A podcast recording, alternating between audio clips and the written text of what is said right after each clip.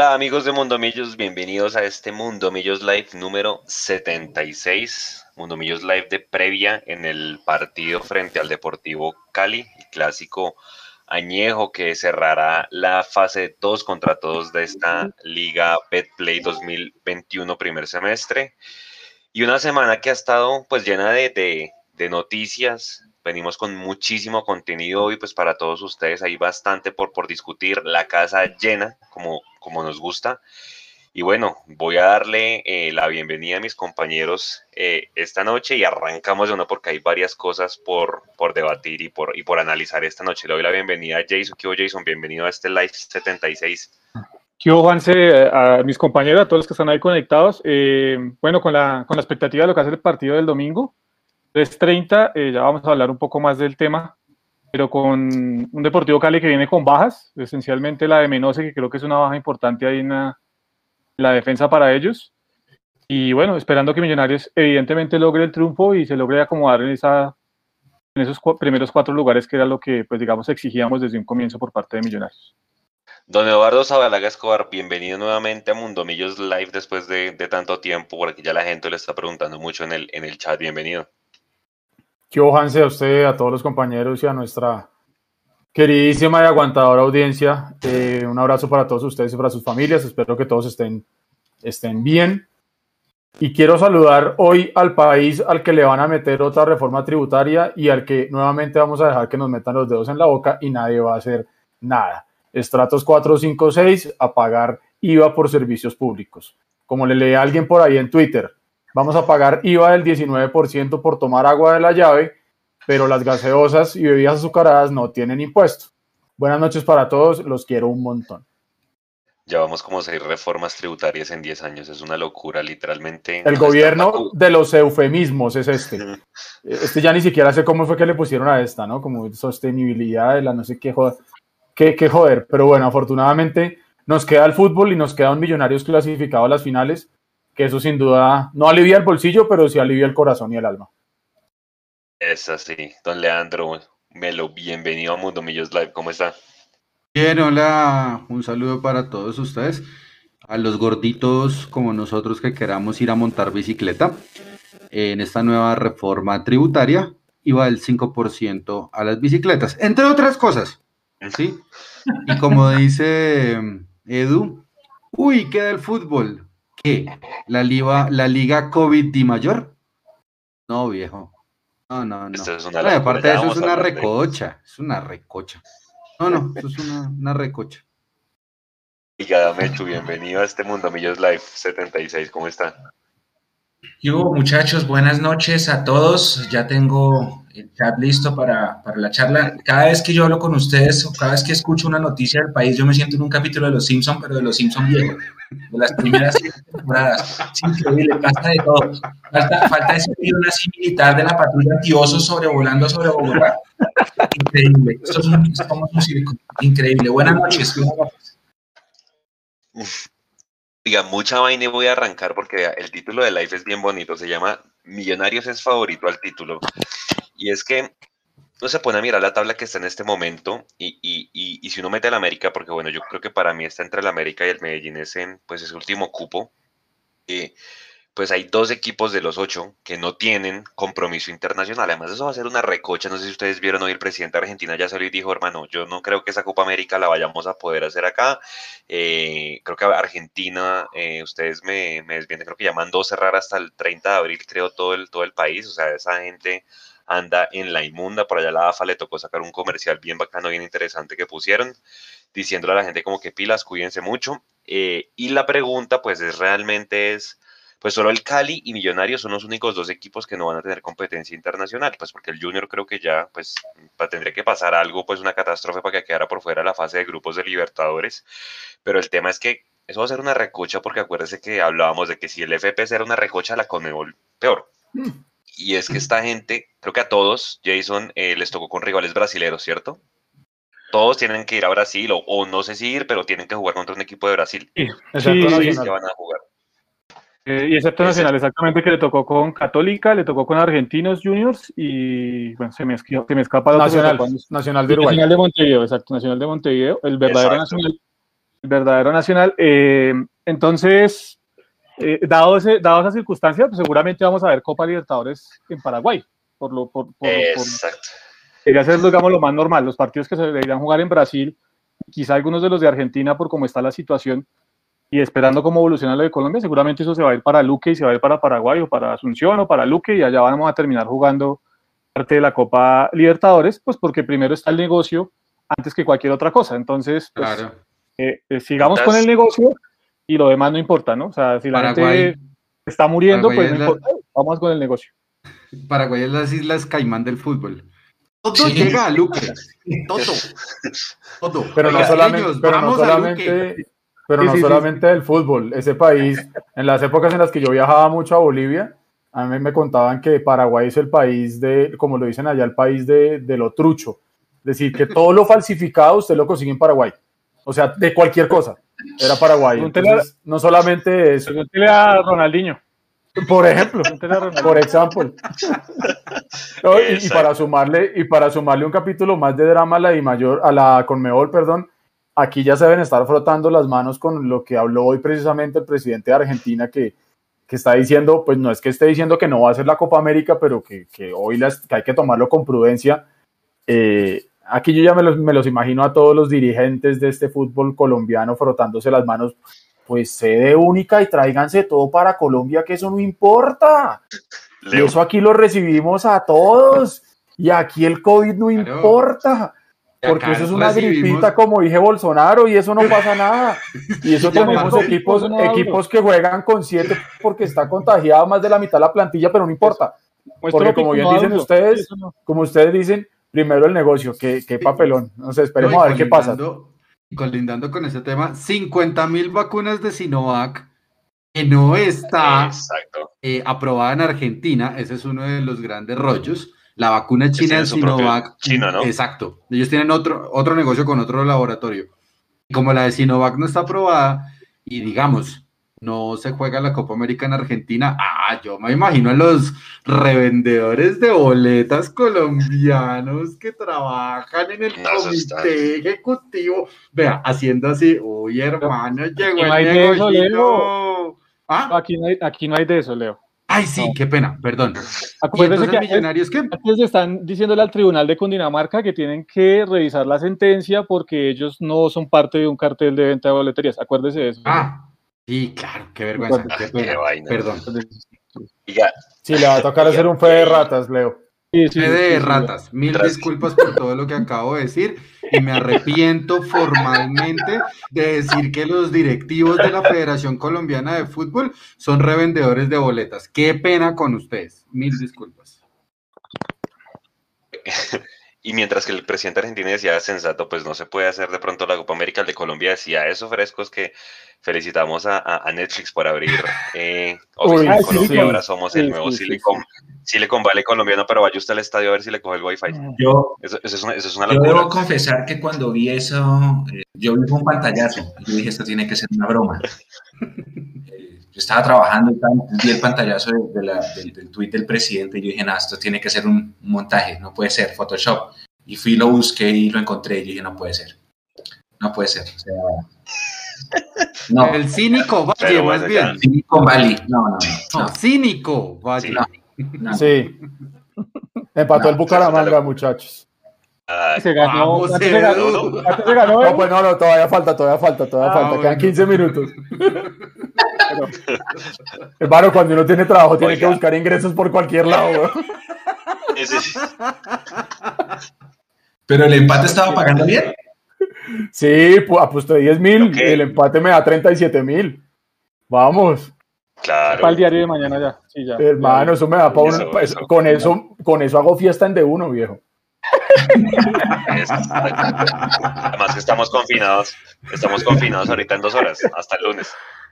Exactamente. Oiga, eh, ya, ya después del paréntesis ahí de noticias varias de, de nuestro querido país, eh, claro, como Millonarios y el Cali son los únicos dos que, que no tienen torneo internacional, de una vez ahí la pregunta, así sin, sin, sin anestesia, Nico o, o Mechu, pónganse la musiquita. Millonarios, porque yo le dije a Edu que estábamos haciendo ese tipo de preguntas tipo E ESPN acá. Millonarios,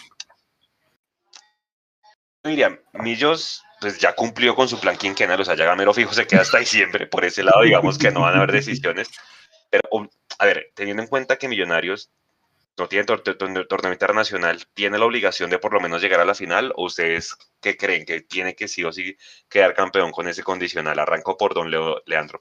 No, Millonarios no tiene la obligación de, de, salir campeón en este contexto. Y es más, se lo voy a decir de una forma medio amarga. No me gustaría que Millonarios saliera campeón sin que se enfrentara a las mejores nóminas de los equipos que están en Copa Libertadores. Buen, buen dato. ¿Usted, está de acuerdo con lo que dice Leo o Jason?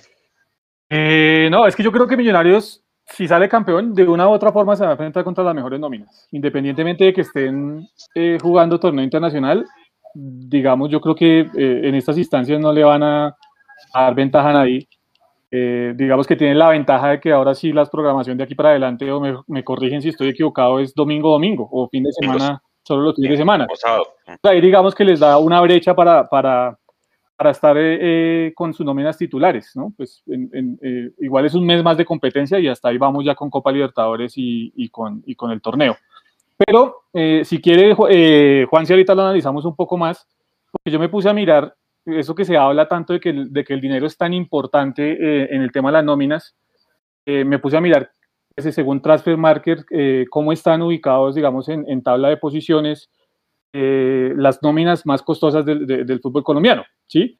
Y ahí vamos mirando sobre la marcha realmente si Millonarios es favorito o, tiene la obligación. Cuando uno mira ese tema, eh, entiende que Millonarios no es el de la obligación de ser campeón. Debería allanar un poco más el camino por el tema que hablábamos de que junto al Deportivo Cali van a ser los únicos equipos que no tienen torneo internacional, pero ya mirando las cifras, mirando el tema de edad, mirando el tema de experiencia en los planteles, Millonarios no tiene la obligación de ser campeón. Ok, Edu, ¿de qué tiene la obligación Millonarios de aquí en adelante? En ese semestre, pues. Para responder a la pregunta de la producción, para hablar en los mismos términos de aquellos. eh, eh, ah, bueno. Se podría estar ahí.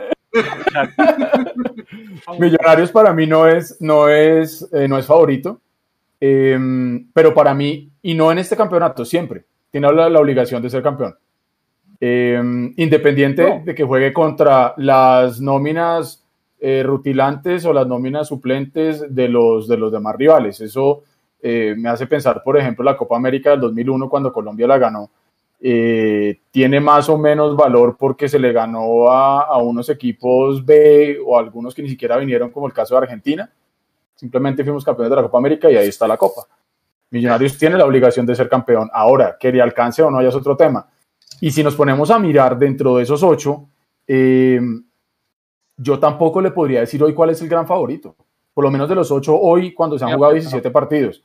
Y es que cuando usted ve que el primero es Nacional con 31 y que el octavo es América con 26, y usted ve eh, Nacional 31, Cali 31, Santa Fe 30, Tolima 30, Millonarios 30, Equidad 30, Junior 29, América 26, está nivelado. Por lo alto o por lo bajo ya ahí sí el palador futbolístico de ustedes dirá. Pero yo creo que esto es una de las de las eh, de los playoffs más parejos que vamos a tener. Y creo que ahí Millonarios puede aprovechar si sabe hacer bien las cosas. Y yo confío en que entramos en, un, en una curva ascendente pero favoritos no somos. Sería vender humo si, si somos favoritos. Como hincha quiero que sea campeón, pero no somos favoritos. Eh, no, no, no, no. Yo estoy, estoy empezando a notar un poco de tibieza en el grupo y lo vamos a decir así. Ay, vean. somos favoritos. No, no, pero vea quién habla. Sí, somos favoritos. Eso, no, no vengamos con cuentos. La obligación de Millonarios siempre es salir campeón. Y, y sí somos favoritos. Hay dos cosas, dos factores. El primero, lo que ustedes ya dijeron, lo de torneos internacionales. América va a jugar en Bucaramanga sin saber si va a clasificar. Pero entonces al América, cada vez que le toque, que le toque partido de Copa Libertadores es un viaje más, así sea de local. Entonces, esa viajadera del América lo va, lo, va, lo va a matar. Además, América no tiene nómina para pelear dos torneos. Nacional, Va a jugar en Bucaramanga. Sí, Nacional y Junior sí tienen nómina para los dos, pero no les va a dar. No les va a dar. Y, otra cosa, ténganle mucha atención al tema COVID, porque miren cuántos casos sacó Alianza Petrolera y esperemos cuántos va a sacar Libertad. Medellín es una plaza que está estallada de COVID y eso puede influir. pónganle cuidado al tema del COVID. Es que Si Millonarios se cuida bien y mantiene su burbujita, todos bien juiciositos, Millonarios es favorito. Hay que aprovechar, y Cali también, hay que aprovechar en ese orden de ideas, entre comillas, que no vamos a jugar torneo internacional. Somos los únicos dos, creo. Bueno, si se mete el Medellín, creo que también, ¿no? Con el Cali. con el Cali ahorita sí. Mm, Que no vamos a jugar, eso es un factor a favor. Eso y el COVID. Sí, somos favoritos. Además, además, otra cosa, compañeros, la catapulta anímica de lo que pasó en el clásico automáticamente. O sea, el equipo viene en un ascenso anímico importante. Ok, ahora la otra pregunta es, si, si estos equipos, digamos, eh, porque sí o sí, si Millos queda cabeza de serie, nos toca o con América o con Junior, yo creo que fijo, porque ellos, esos van a quedar en, la se- en el, en el bombo de abajo. Si uno de estos equipos eh, se llega, pues usted dice, Mechu, que le da la nómina, sí, pero por alguna razón tiene un contagio así que se les, de que se les contagia puesto el avión, eh, ¿será que si estos manes alzan la mano si aplazan el partido o igual si a, si a Águilas lo hicieron jugar esto ya aquí adelante para todos juega igual porque yo creo que Debería. volver a repetirse un caso así Debe ser así. Eso no van a parar. Eso no lo van a parar. Eso no van a parar. Y ahora que, que me he hecho anoto una cosa que, como dirían por ahí también, no es un dato menor. El tema de, de que Medellín está estallado es cierto y, y se están empezando a ver las evidencias, está claro. Bajo esa perspectiva, creo que tomaría más valía todavía tratar de llegar a ser cabeza de grupo para evitar a Nacional por el tema de ese viaje y entonces que, que el Medellín no entre para no viajar a Medellín que si viajamos a Medellín, que sea lo último de lo último y que el equipo esté sanito. Porque, porque es cierto, el que, el que está pisando Medellín se está volviendo enfermo. Hay un, hay problema, hay un problema también adicional, que era como lo explicaban en, en- en la titular, eh, entre Pino, Guillermo Díaz, eh, Germán Arango. Ellos explicaban en el caso de la sanción que tuvo Pereira, es, usted puede jugar con COVID, solamente lo van a sancionar con 36 millones de pesos. Eso, o sea, ese es el boquete que están abriendo. ¿Bien? Sí, sí. Porque a usted no le Billete. quitaron los puntos. Simplemente le pusieron una multa económica. Y yo creo que tiene toda la razón. Usted puede ir a Barranquilla, usted puede ir a Medellín, usted puede ir a cualquier parte que esté estallada de COVID, incluso hasta Bogotá, para, para no ir tan, tan lejos. Pero hay una cosa importante. Y es la Di Mayor ya abrió ese gran boquete para decir, a mí no me importa, juegue contagiado, yo solamente le voy a cobrar 36 millones de pesos. necesito plata no Un precedente, claro. un precedente gravísimo. sí claro Horrible. Tal. ahora eh, Jason. Pero, eh, Bueno. pero ahí está ya el otro problema, y hago la pregunta porque lo desconozco, y es el tema ya, digamos, eh, con los entes territoriales. ¿Qué, qué, qué sanción le cabe al club o a la persona que va infectada a jugar y viaja en un avión y, y corre el riesgo de contagiar a las otras personas? Porque pues no es solo el tema de mayor, sino ya es un tema de salud pública, ¿no? Sí, le, le contesto así rapidito. Eso es una, eso está sancionado y tipificado en el Código de Procedimiento Penal. Es un delito contra la salud pública y da de 3 a 8 años de cárcel. imagínense Si es doloso. Pues bueno, están ocupados con el tema de la reforma, pero si acá se cumpliera la ley Sí, como se pues. tiene que cumplir, pues seguramente eh, eh, habría otras consecuencias para el fútbol colombiano más allá de los 36 milloncitos de pesos que le están sacando al Pereira. ¿no? Ahora, Mechu, Mechu, la Correcto. probabilidad que nos toque con Junior es bastante alta si quedamos arriba. Y si Medellín está cundido, creo que Barranquilla ahí está detrás, ¿no? Mire lo que le pasó a, a Águilas. También se le contagió medio equipo. Sí, también, también. Es que hay que analizar. Ahorita, bueno, ponemos la tabla y jugamos a los, a los escenarios. Oigan, ¿no se sienten chévere, no se sienten como, como descansados de no tener que sacar una berraca calculadora por fin? ¿No se sienten como felices de, hombre, vamos a llegar a la última fecha y en serio vamos a poder poner juga- jugadores suplentes, no importa, nada de sufrimientos, ¿no, no se sienten bien? O sea, así debería ser todos los Sí, semestres. claro. ¿No sienten como Es un que- espíritu como, ay, pues madre, coja la calculadora y mándala al carajo, por fin, o la, dediquémonos a tener una transmisión tranquila, chévere, ¿no? Qué alegría. Confirmo. Claro, así, Sí, así debería, así debería ser siempre. Lo hemos dicho mil veces. sí, a ver, Así te tendría la que voy a ser siempre. Eh, se la voy a responder medio tibio y es, y es sí porque me estoy tranquilo que vamos a ver a Millonarios por lo menos un mes más y porque eso siempre pasa, ¿no? Que en, noviembre y diciembre uno ya se va aburrido porque en octubre los últimos dos años nos ha pasado que nos vamos a descansar antes. Pero yo no estoy tranquilo con el juego de, Millonarios y, y, no siento confianza en el, equipo, en el equipo todavía por más del envío anímico y sobre todo si vamos a cerrar de local. Y ahorita ya lo vamos a ver. Suscribo a todo lo que dijo Juanse. Yo, le agrego una cosa. un año. Y un yo le agrego y medio llevo preguntándome eso. Yo le agrego una cosa, y es que el partido con el Cali, nosotros vamos a tener bajas, el Cali también, es un partido que sí, se está jugando por llegar a ser cabeza de serie, pero si no se logra, pues no pasa nada. Entonces, ¿qué tanto va a ser realmente el nivel de exigencia que tengamos en ese partido y qué tanto vamos a entregar o nos vamos a cuidar en los jugadores para, para entrar tranquilitos, sin lesiones, sin nada? Entonces, ese envión anímico y futbolístico que vimos con el clásico puede ser que entre en una meseta con el Deportivo Cali, porque no hay necesidad de ninguno de los dos. Y, no sé qué tanto podamos llegar nosotros con, con, el cuchillo entre los dientes a las finales teniendo ese partido en la mitad. Es la única duda que me sale a mí con eso que usted acaba de decir acuerdo. Millos, ustedes me, ustedes me corrigen. En el 2017, cuando le metimos 5, nosotros ya estábamos clasificados, ¿cierto? Que el Cali también vino con nada. que ¿Se acuerda que le metimos 5-1 acá en la última fecha del 2 contra Post Pecoso, creo que fue eso. Había salido el Pecoso Castro del Cali, creo. No, recuerdo, pero, no, recuerdo, pero sí recuerdo que ya Millonarios, con, digamos, con una serie de resultados que se habían dado, Millonarios estaba, estaba clasificado. me acuerdo que entró. Esa vez, y ahora, ¿por qué pregunto el tema localidad, Nico? Cuando pueda, eh, póngase las dos tablitas que yo le envié que muestran millos local, millos visitante. Porque si usted mira, eh, primero lo que decía Eduardo, van a ser unos, unos playoffs supremamente, apretados. Pero la pregunta que les quiero hacer es, ¿ustedes sienten que terminar de local hoy es ventaja? Millonarios hizo la mitad de los puntos por fuera. Eduardo. Sí, eso lo alcanzamos a hablar creo que en el tercer tiempo y, aquí digamos que ustedes me, abrieron digamos que esa, esa onda de pensamiento hacia allá y es que pues hoy en día lo decía Jason creo, al no tener hinchada en, las tribunas, eh, pues digamos que ese, ese, peso de la localía de ese jugador número 12 pues como que no lo vamos a tener, aunque también seamos francos y esto también va a sonar horrible y me van a caer encima, pero hace muchísimo tiempo nosotros nos llenamos hasta las banderas del Estadio del Campín. Entonces sería la presión de los pocos que siempre vamos. Em, entonces creo que eso sí puede llegar a ser una cosa que hoy en día uno puede decir, pues terminar o empezar de local o de visitante por ese componente puede que dé lo mismo. Ahora, ya cuando se mira frente al fútbol y a los resultados que se han venido dando, y creo que usted lo ponía Juanse hoy en Twitter, que Millonarios, si mal no recuerdo el dato, era como el 68% de los puntos los ha hecho por fuera.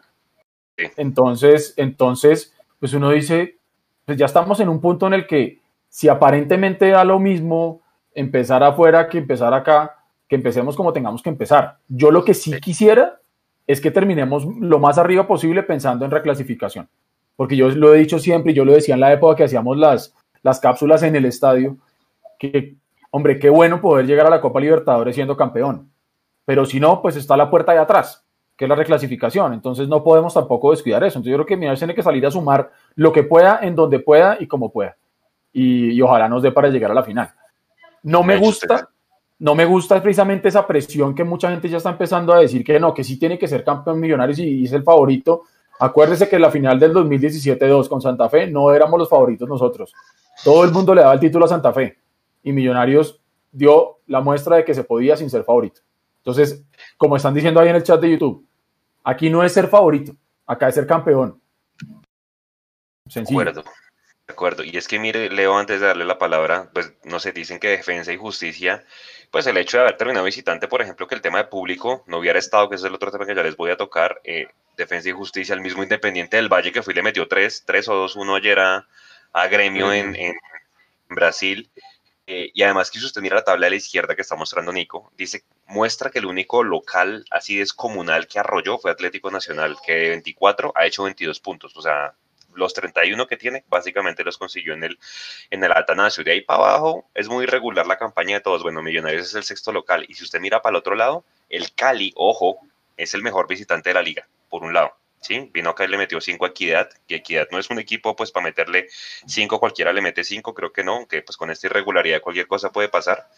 Pero fíjense que hay un muy parejo, el América, el Deportivo Cali, la Equidad, Santa Fe, son muy buenos visitantes al igual que Millonarios. Entonces yo por eso mostraba que al final, y de hecho el país de España, ahorita Nico va a mostrar la foto, sacó un estudio súper bueno diciendo que en la pandemia los equipos locales ya no ganan tanto a nivel global. Entonces uno dice, bueno, ¿qué, qué importancia tiene hoy Leandro el tema de localía? Y ahorita me he hecho también, sobre todo a las tres y media de la tarde, porque que a Millonarios le está, le está pesando el tema de las tres y media, que uno diría, pero ¿por qué si entren acá? Pues no pareciera, Leandro. ¿Usted cómo ve alguna ventaja de la localidad de, de cerrar? No, no, porque no solamente el juego se nivela por lo parejo, o sea, por lo malo, aquí en Colombia, eh, sino que también creo que tiene que ver con un tema de que de verdad eran las personas las que asisten al estadio, son ellas las que le dan vida a que el equipo vaya para adelante, para atrás y demás. Entonces, la gente juega, pero no hace goles, para que se entienda más o menos el, el concepto. Ahora, en el, en el, tema, por ejemplo, de Independiente del Valle y Defensa y Justicia, que son dos proyectos completamente diferentes, con objetivos completamente diferentes, pero ganadores, el trabajo que yo veo es que la gente que tiene descaro o atrevimiento son las personas que normalmente triunfan, como le pasó a Independiente del Valle y como le pasó a Defensa y Justicia. Claro, vaya usted al Allianz Parque o vaya usted al estadio de gremio con 50, 60 mil personas tirándole en contra y le aseguro que la, la cosa cambia. Por más de que te llames superproyecto de alto rendimiento de defensa y justicia o que te llames yo soy el equipo de Diego Bragarnik. Sí, ese tipo de cosas pues, pues cambian. Yo creo que a Millonarios no le afecta eso y menos mal no tiene público porque también hay que decirlo, si, no, si, Millonarios hubiera tenido público en este momento, los jóvenes no debutan, se los come el pánico escénico. Y así como se los come el pánico escénico, la mejor noticia para Gamero, el proyecto, el plan quinquenal, Gustavo Serpa, hasta el Pitirri Salazar, porque mandó recortar eh, divisiones de fútbol base. La mejor noticia fue esa, jugar sin público, porque así los chinos juegan fútbol. Pero si usted estuviera como pelado acostumbrado a jugar en categorías menores, eh, perdón, en torneos eh, de fútbol base, qué pena, la gambeta me mandó un cocotazo, en fútbol base, pero no tienen público, y eso es lo que están haciendo ahorita. Ahora, los veremos más adelante si tenemos la fortuna de volver al estadio, de cómo se van a comportar esos chinos, porque también hay que decirlo, una cosa es salir campeón sin, sin público, otra cosa muy diferente es salir campeón normal con público y con toda la presión encima. A Millonarios le pasó dos veces, con presión mala y con presión buena. Súmele, lo que acaba de decir Leandro, súmelo al apartado de por qué Millos sí es favorito al título.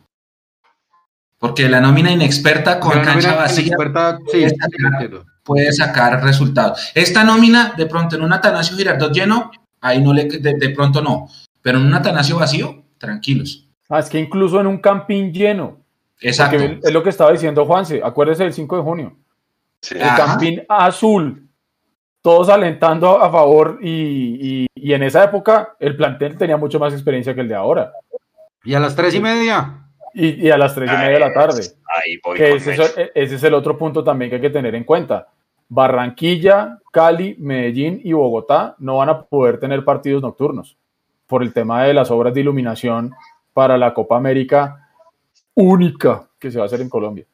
Entonces, entonces, esos son el tipo de cosas que yo sí quisiera pensar que se están trabajando desde la interna del grupo, lo que estaba diciendo Leo, de, qué va a pasar cuando tengan que salir a enfrentarse al, mundo real, digámoslo así.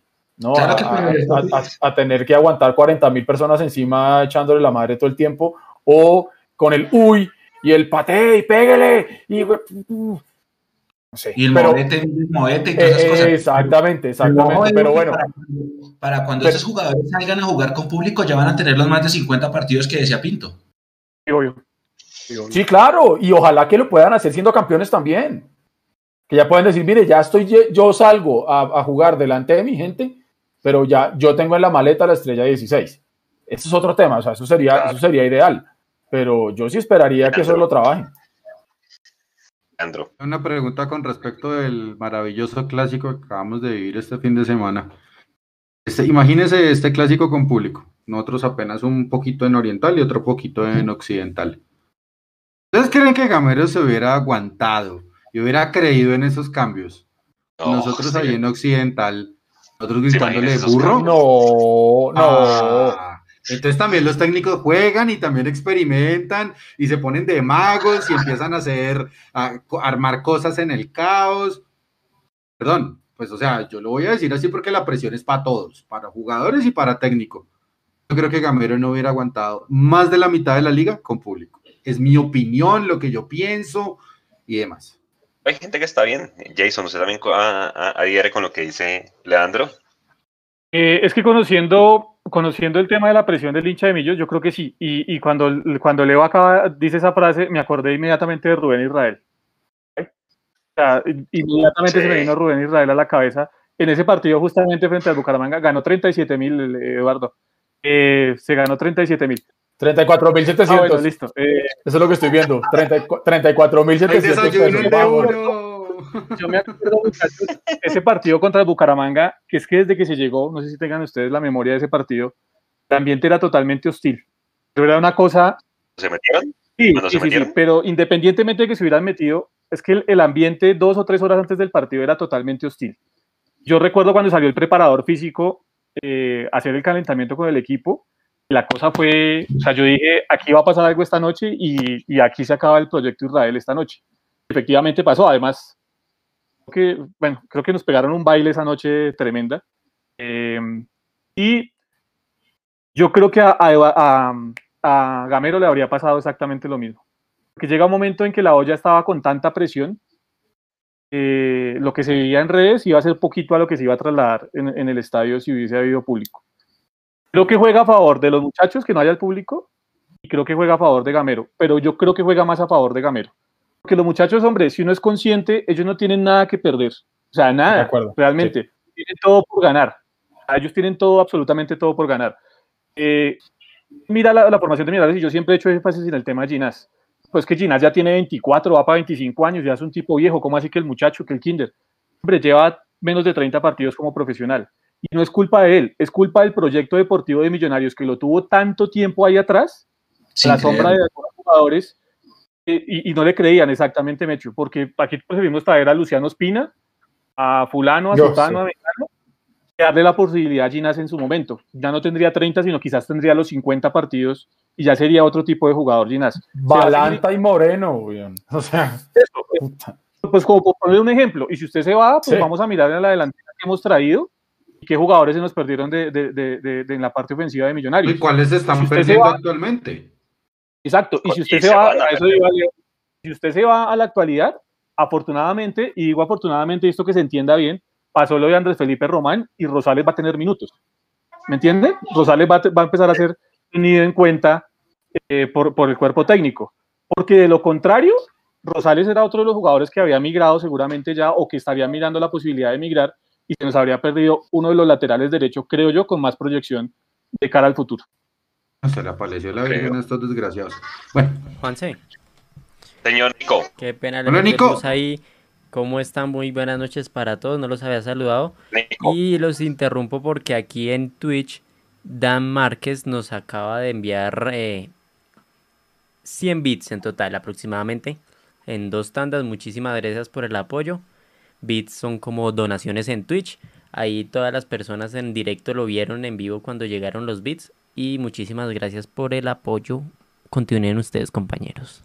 Me hecho falta usted por cerrar qué posible ventaja puede tener Millos y sobre todo a las tres y media de la tarde, que ese es el otro factor. No, Yo creo que sí, yo creo que en situaciones normales un equipo debería saber aprovechar la altura a las 3 de la tarde o a las 8 de la noche pero pues ahorita le voto el dato. No, no está tan mal, pero pues no nos ha ido, eh, no nos ha favorecido ese horario de la tarde en los últimos partidos, pues el 5 de junio es el fantasma más grande que tenemos. Eh, otra cosita con este tema. Imagínese que entre América, ay Dios. Sí, sí, no, un tema con, con, el, con esto del, de lo del estadio vacío. Eh, ahorita usted sabe que la hinchada de Millonarios es cortoplacista de pensamiento, ¿no? Entonces la hinchada de Millos gana tres partidos y se olvida de lo que pasó atrás, o pierde tres partidos y se olvida de lo que pasó previamente, y así sucesivamente. Em, Imagínense ustedes, por ejemplo, ahorita Cristian Vargas tiene el apoyo de toda la hinchada, pues porque lleva muchos partidos con el arco en cero y toda la cosa, pero acuérdense cómo llegó. Y donde Cristian Vargas comete un error, lo masacran, lo, mas lo van a masacrar, porque va a salir a relucir su corazoncito verde. Entonces, ese, imagínense eso con, con, gente en los estadios. Es, o sea, están, la están sacando barata. Millonarios tiene que darle gracias al COVID, porque gracias al COVID ha implementado un proyecto deportivo que no tenía ni la sombra. Y aprovecho esto para comentar que hoy el equipo sub-17 ganó, ellos están jugando partidos amistosos, las categorías menores. Eh, Millonarios sub-17 le ganó a Equidad hoy 2 a 0. En este momento, tanto la sub-20 como la sub-17 tienen más o menos 22, 25 jugadores. Son los que conforman cada categoría. Eh, tristemente, hay que decirlo, no va a haber torneo nacional este año, ni sub-20 ni sub-17. Lo más cercano que hay de competencia es ese, si vieron que pusieron algo como de Copa de los Mejores que va a estar por Fortaleza, sí, Es el único torneo que, que, que, se vislumbra en el ambiente para categorías de, de, fútbol base, porque los nacionales no están. Pero no está avalado por fútbol por si acaso. No, es un privado. Y, y digo, la competencia, o sea, ahí no hay competencia. Mire, yo, yo, yo, yo que tuve la posibilidad de trabajar allá con, con la filial de Envigado, cuando iban los equipos de Millonarios en cualquiera de sus categorías a enfrentar a los de Envigado, eh, el partido no bajaba de 8-0 a favor de Millonarios. La competencia, ahí no hay competencia de absolutamente nada. O sea, es un tema de participación, de darle rodaje a los jugadores, pero ahí los jugadores no van a competir contra nada, por ahí contra Fortaleza, si acaso. Pero realmente que haya competencia, ahí no va a haber competencia. Ah, claro. Oiga, eh, y la otra es, hay una posibilidad que les quería preguntar, obviamente, pues nosotros gracias a Dios, como se ha hecho, no nos toca jugar con la calculadora, pero hay una posibilidad de que los tres equipos de Bogotá, que pues ahí está el dato, ¿no? Que la última vez que se metieron los tres de Bogotá, Millos fue campeón, ¿no? Que fue en el 2017-2. Hay una posibilidad de que Nacional quede con los otros tres de Bogotá entre los cuatro primeros. O sea, que los tres de Bogotá no se crucen entre sí en esta primera parte de los playoffs. Y es, la primera parte que se tiene que dar es que Millos gane por tres goles de diferencia al Cali. El Cali va a venir con una gran cantidad de juveniles. Esa es la primera, entonces pues la posibilidad está. Eh, que empaten Equidad y Santa Fe y que Tolima no le gane al América. Con ese esa combinación entrarían los tres de Bogotá en como cabezas de serie. Y todas son ¿Creen posibles. que se puede dar eso? Y todas son posibles. Y todas son con todo lo posibles que se por, está viendo. por algo le digo. eh, Santa Fe no tiene nada que perder y tampoco Equidad, es lo primero. Tolima viene jugando muy mal y aparte de eso, Hernán Torres viene diciendo y repitiéndole a la prensa, dejen de cuestionarme, no me interesa jugar bonito, me interesa ganar y, y hace como, hace muchos partidos que no gana con suficiencia. El último partido que ganó fue con Nacional, que lo tiene de, ahijado, pues, de papá, no, no sé cómo sea esa cosa ahí, no sé cómo sea esa relación paternal. Eh, y Millonarios con las bajas que supuestamente va a poner el Cali, yo creería que los chicos del Cali quieren mostrársele a Alfredo Arias, porque es que Alfredo Arias no tiene variantes. O sea, los chicos son los que van a querer mostrársele a y decirle, hey, profe, pero venga que yo también estoy pidiendo la, la oportunidad. Y ojo que Alfredo Arias no es ningún mal de té. Para mí, No, no, no, gente del Cali que lo no, no, recontra detesta, porque le fue horrible por allá en la Universidad de Chile y un montón de vainas más. Pero mucho cuidado porque Alfredo Arias es un técnico, es el, si lo digo yo, es el Rubén Israel 2.0. Es muy bueno y le gusta atacar. Pero Rubén Israel no atacaba, Leo. Por eso, Rubén Israel 2.0, es decir, mantiene el orden atrás, pero le gusta atacar mucho. Israel sí atacaba, o me van a decir que no, entonces Millonarios no hizo goles con Israel. No, No, no, no, sí, pero, el pero sistema de Israel estaba enfocado al orden. El arco en cero, pero que atacaba, atacaba. Ah, pues, no, ah, pero ese, entonces que Ah, ojo, bueno, ojo, no sé. ojo que ese equipo de Israel acá le dio un paseo a Nacional campeón de Libertadores, me acuerdo mucho de ese partido entre sí, hombre, pero, Juan, pero, pero no No, más. Israel. Como una ¿Cómo? pobre Israel, eso no vale. ¿no? Oiga, Eduardo, No, sí vale. eh, Eduardo y, Se puso bielcista ahora Jason. Eduardo y muchachos, eh, uno viendo la tabla, eh, por lo que usted decía, solamente jugaríamos de noche en Ibagué y en el estadio del Cali, que los otros no pueden jugar de, de noche. O sea que Sí, señor. regresaríamos al bonito horario de las tres y media en los playoffs. Bueno, Y el de hecho techo. sí se puede jugar de noche, sí tiene razón. Ok, bueno, va a ser, señor, señor Nico. Ahora, dos, dos, cositas antes de que continúen. Tenemos dos donaciones. Dan Márquez ha enviado otros 100 bits. Muchísimas gracias y, pone, y puso en los comentarios eh, buen contenido, muchachos. Y Andrés García. Gracias. Un abrazo para él. Y Andrés García hizo un super chat en YouTube, entonces si me echo de pronto me puede ayudar ahí. ¿Qué es eso? ¿Cómo le llaman YouTube o qué? Léalo, léalo, lea el comentario Andrés. Lea el comentario Andrés. ¿Será, que van a cobrar, ¿Será que también van a cobrar IVA por estas donaciones? Los otros que van a ayudar a donar antes de que nos cobren. Gracias, Andrés. Sí. Pues si les van a cobrar, que no, imagínense nosotros. Pues si le van a, pues si, si, si plantean también cobrar el, el, IVA para el internet, pues entonces ahí, ahí le respondo por los laditos su pregunta. Exactamente. Qué vergüenza, hermano. O sea, donde hay, donde hay pelados que están tratando de estudiar virtual y bueno, en fin, es que venga, no, no me den cuerda, si sigamos hablando de millonarios. Sí, por favor. por primera vez podemos hablar muy bien y tranquilos del cuento. Estoy de acuerdo con, con, con, Leo. A mí me parece Alfredo Arias un gran director técnico, me parece muy buen técnico. Y no lo miremos el domingo que viene, porque el domingo va a ser un partido de pronto solteros contra casados, pero en finales, ténganle cuidado al Cali. Ténganle cuidado al Cali. El Cali se dio el lujo de durar nueve partidos sin ganar y nunca salió de los ocho. Ténganle cuidado al Cali. Y en con un partido y está segundo, ¿no? Y acuérdese cómo, el, cómo en nuestros torneos cortos el que llega con mejor curva al final es el que generalmente se alza. Y el Cali una curva preciso con esa goleada contra Equidad. Tengan cuidado con el Cali. Exactamente. Oiga, otro tema que empezó a sonar esta semana y decía Felipe Vanguero puede ir ah. al Once Caldas a préstamo. Vamos, porque ya antes ahora vienen los, ya dijimos los gozosos, ahora vienen los dolorosos. Entonces decía eh, esta tarde en ESPN que a Millonarios va a buscar un lateral izquierdo en junio y no dice, pero ¿qué, ¿para qué jodas le renovaron a Vanguero entonces? Porque es que Vanguero creo que, usted se imagina ese partido que perdimos contra Jaguares acá en Bogotá, que Vanguero cabeció hacia atrás y bueno, y fue ese pobre muchacho lo hubieran acabado y pues ya definitivamente no está en el llavero de, de Gamero, pero para mí. Pero entonces, ¿para qué van a buscar un lateral izquierdo? Yo no sé si, sea necesario primero, ¿sí? Eh, porque bueno, por el lado de Rosa, uno empieza aquí a atar cabos, ¿no? Y voy a comenzar con usted, EU, con esta pregunta y es, Rosa les va a debutar, ¿sí? Pregunta es, de pronto uno atando cabos va a decir, bueno, si van a buscar lateral izquierdo, o de pronto Gamero va a decir, ah, sabe que como, como, fue, como Andrés Román ya le llegan los exámenes de Alemania y todo parece indicar que van a llegar súper bien y el hombre va a poder jugar en el segundo semestre, ¿Será que Gamero tendría pensado de pronto un plan de tener a Perlaza con perfil Perlaza cambiado? con perfil cambiado y a Rosales con Román por el otro lado para el otro semestre? Yo creo que eso es lo que uno empieza a pensar con todas estas cosas y, rumores que se están dando, pero la pregunta es, hombre, ¿para qué vamos entonces a Vanguero si ya le van a buscar equipo ahorita a mitad de año?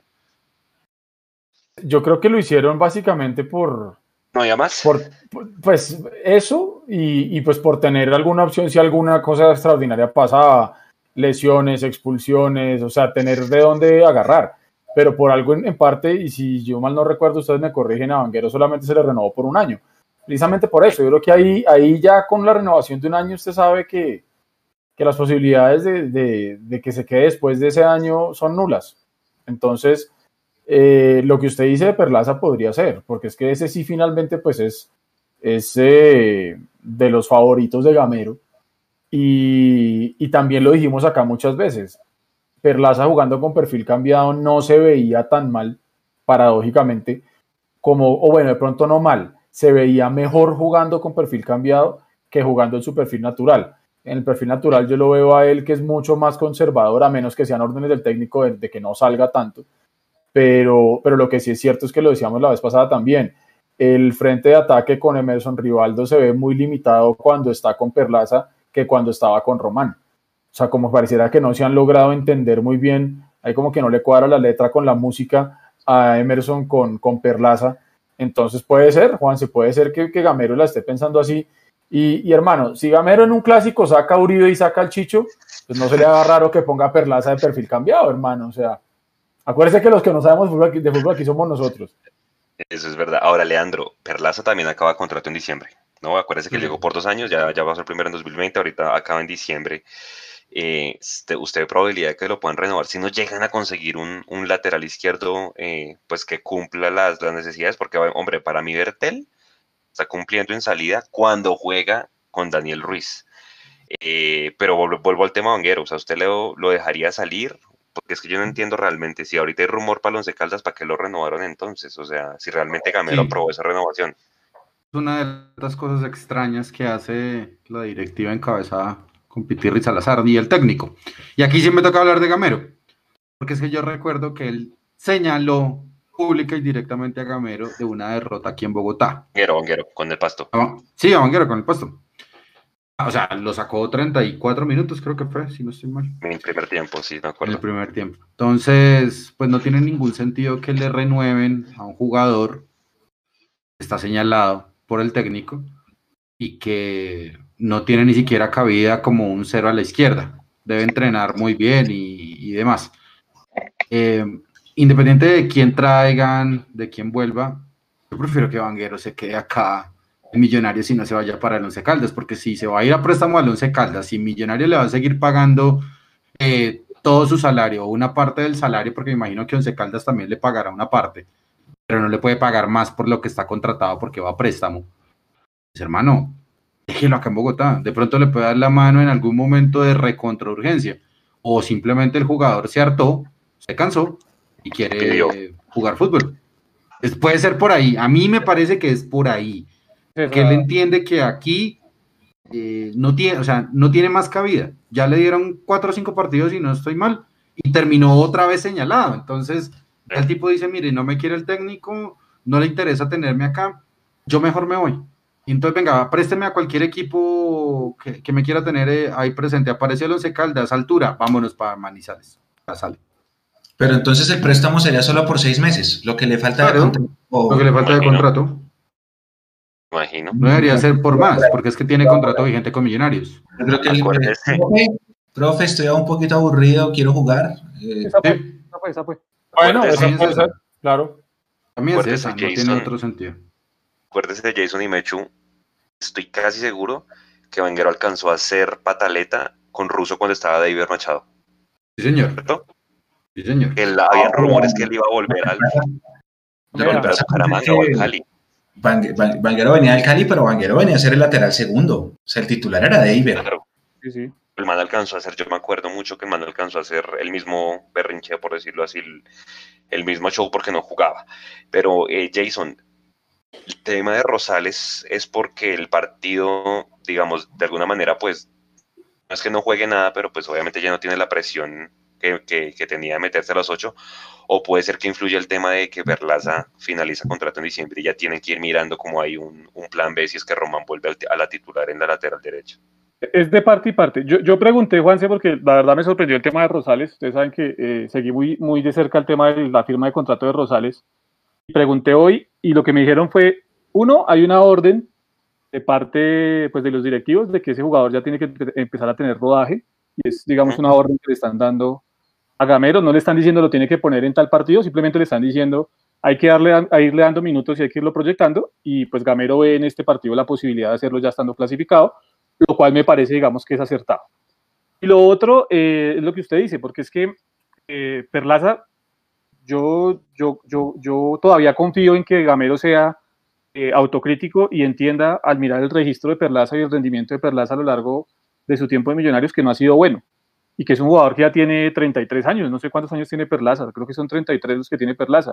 Entonces ya es un jugador, sí, exacto, entonces ya es un jugador que bajo el proyecto de Millonarios, si es que van a tener la lógica de la, de la cual tanto hemos hablado, pues ya no cabría, porque pues es un jugador que usted tiene.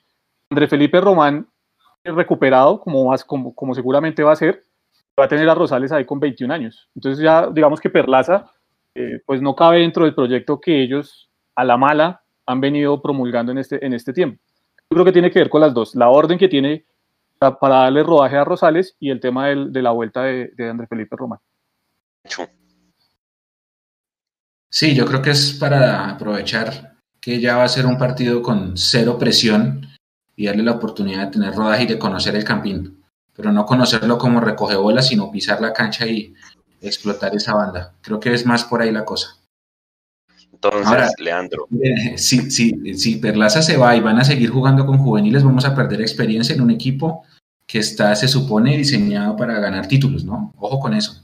Pero, pero digamos que A veces- ya tiene la experiencia. a veces, a veces de pronto se nos olvida que, lo- que el significado de millonarios es ganar títulos No. más que potenciar a la cantera. No, no nosotros, no estoy hablando de nosotros, los otros cinco, no, nosotros cinco no.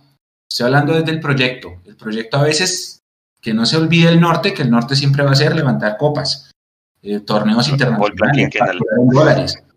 Eso es el proyecto, ¿sí? Que el hecho de poner y poner y poner pelados no, no, no haga olvidar el verdadero norte de esta institución. O al menos el que pensamos nosotros que es, ¿no? ¿Qué tal que estemos eh, desalineados ahí por todo esto del plan quinquenal y eso, ¿no?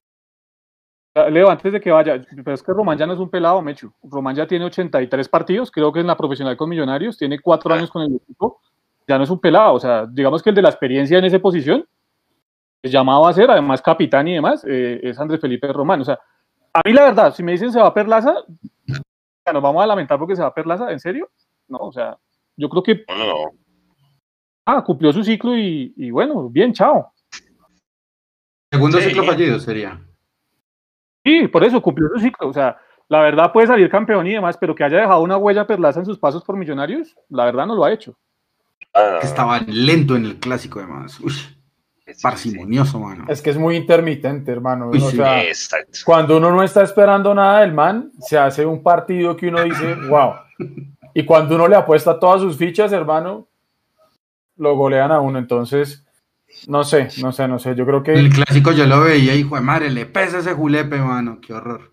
sí, sí, sí, sí. Yo creo que precisamente el peso de, de, de, de Perlaza puede ser, que lo dijimos ya varias veces también, y es que sea como ese, de, esos, de, ese, de esa camada de jugadores de experiencia que rodeen a los, a, los, a los más jóvenes, porque yo coincido con lo que dice Jason. Acá estamos todos hablando que, que, que los canteranos, la prensa especializada dice que el Baby Millos, que el Kinder de Gamero, pero dejémonos de joder, o sea, no estamos hablando de pelados de 19 años. Sí, Dani-. Daniel Ruiz, pero ese no es de la cantera. De resto son muchachos que no habían tenido la posibilidad de jugar antes. Eh, los años fueron pasando y ahora los estamos viendo, pero no los estamos viendo cuando tienen 20 o 19. Es que Estamos viendo 23, Madre, la 24. nueva joya de millonarios. No, sea Sí. pendejo. Joyas y venía el No, pues usted, hermano, yo creo que Serpa debió guardar el pantallazo de esa vaina y va a salir a cobrar. No, O sea, En el informe del próximo año. Tal Claro. cual, eso lo van a poner, eso lo van a poner de portada en el librito que le entregan a uno de socio. Claro. O sea, seguro. Ahora, vuelvo y digo, si, si mañana Jader hace el gol del título, hermano, maravilloso, Amén. del carajo, buenísimo. O sea, buenísimo, lo hemos dicho siempre. Si le va bien a cualquier, jugador de nivel, nos va bien a todos. Eso incluye a Cristian Vargas y hacia adelante, ¿me entiende? Pero lo que a mí sí me asusta un poquito, y creo que lo mencionaba alguno de ustedes hace un rato, es que si, si con este experimento que les salió, les está saliendo medianamente bien, salimos campeones, ¿qué tanto podemos terminar exigiendo la hinchada después para que nos traigan jugadores de peso y jugadores diferentes? Es que Leandro, y, y ahí, y ahí yo sé que ya Leo tiene que, que salir. El Cali, el Cali Jason 2015, el Cali que nos elimina por penaltis, donde estaba Uribe, donde estaba Mayer, donde estaba el Pocho. Pecoso sacó esa, e- ese, ese equipo campeón, Santos Borré, este man preciado, el de, el de experiencia en ese equipo creo que era el arquero y Andrés Pérez, no había más de, de- de experiencia. Y al otro año hicieron un recontrapapelón en la Libertadores y fue y se comieron por allá en Bolivia un poco de goles porque dije, ah, no, entonces es el equipo, hay que conservar la nómina, los pelados, hombre, en Libertadores, esto es otro cuento. Listo, sale campeón la cantera, pero aquí hay que traer mancitos que hayan jugado la Copa Libertadores, ¿no? Entonces, claro, nos pasa lo mismo el 2012, Sí. eso no puede pasar. Yo- Leo, yo- antes de dejarlo ir, Señor. dele, dele- dele el comentario que iba a hacer y porfa, déjenos su nómina con banco de suplentes para el domingo, porfa. Eh, de- la nómina es exactamente la misma del clásico, solamente pues no estaría Ginás y yo me imagino que va Murillo, porque necesita tener un central por Ah, izquierda. eso ¿no? iba. Están hablando de Breiner Es Paz. Juan Pablo, eso es Juan Pablo. Que, es que, El es que zurdo de Juan iba. Pablo, ¿cierto? Y pero es que los dos son de perfil zurdo y es que creo que ese día el, dicen que Arias va a traer de titular a, a Marco Pérez como nueve. Entonces, ¿usted qué haría ahí? No, pues toca poner a Brainer Paz y intercalar posiciones con los volantes para que Marco Pérez no me llegue solito. Ok. Eh, ¿Y porque usted le puede decir.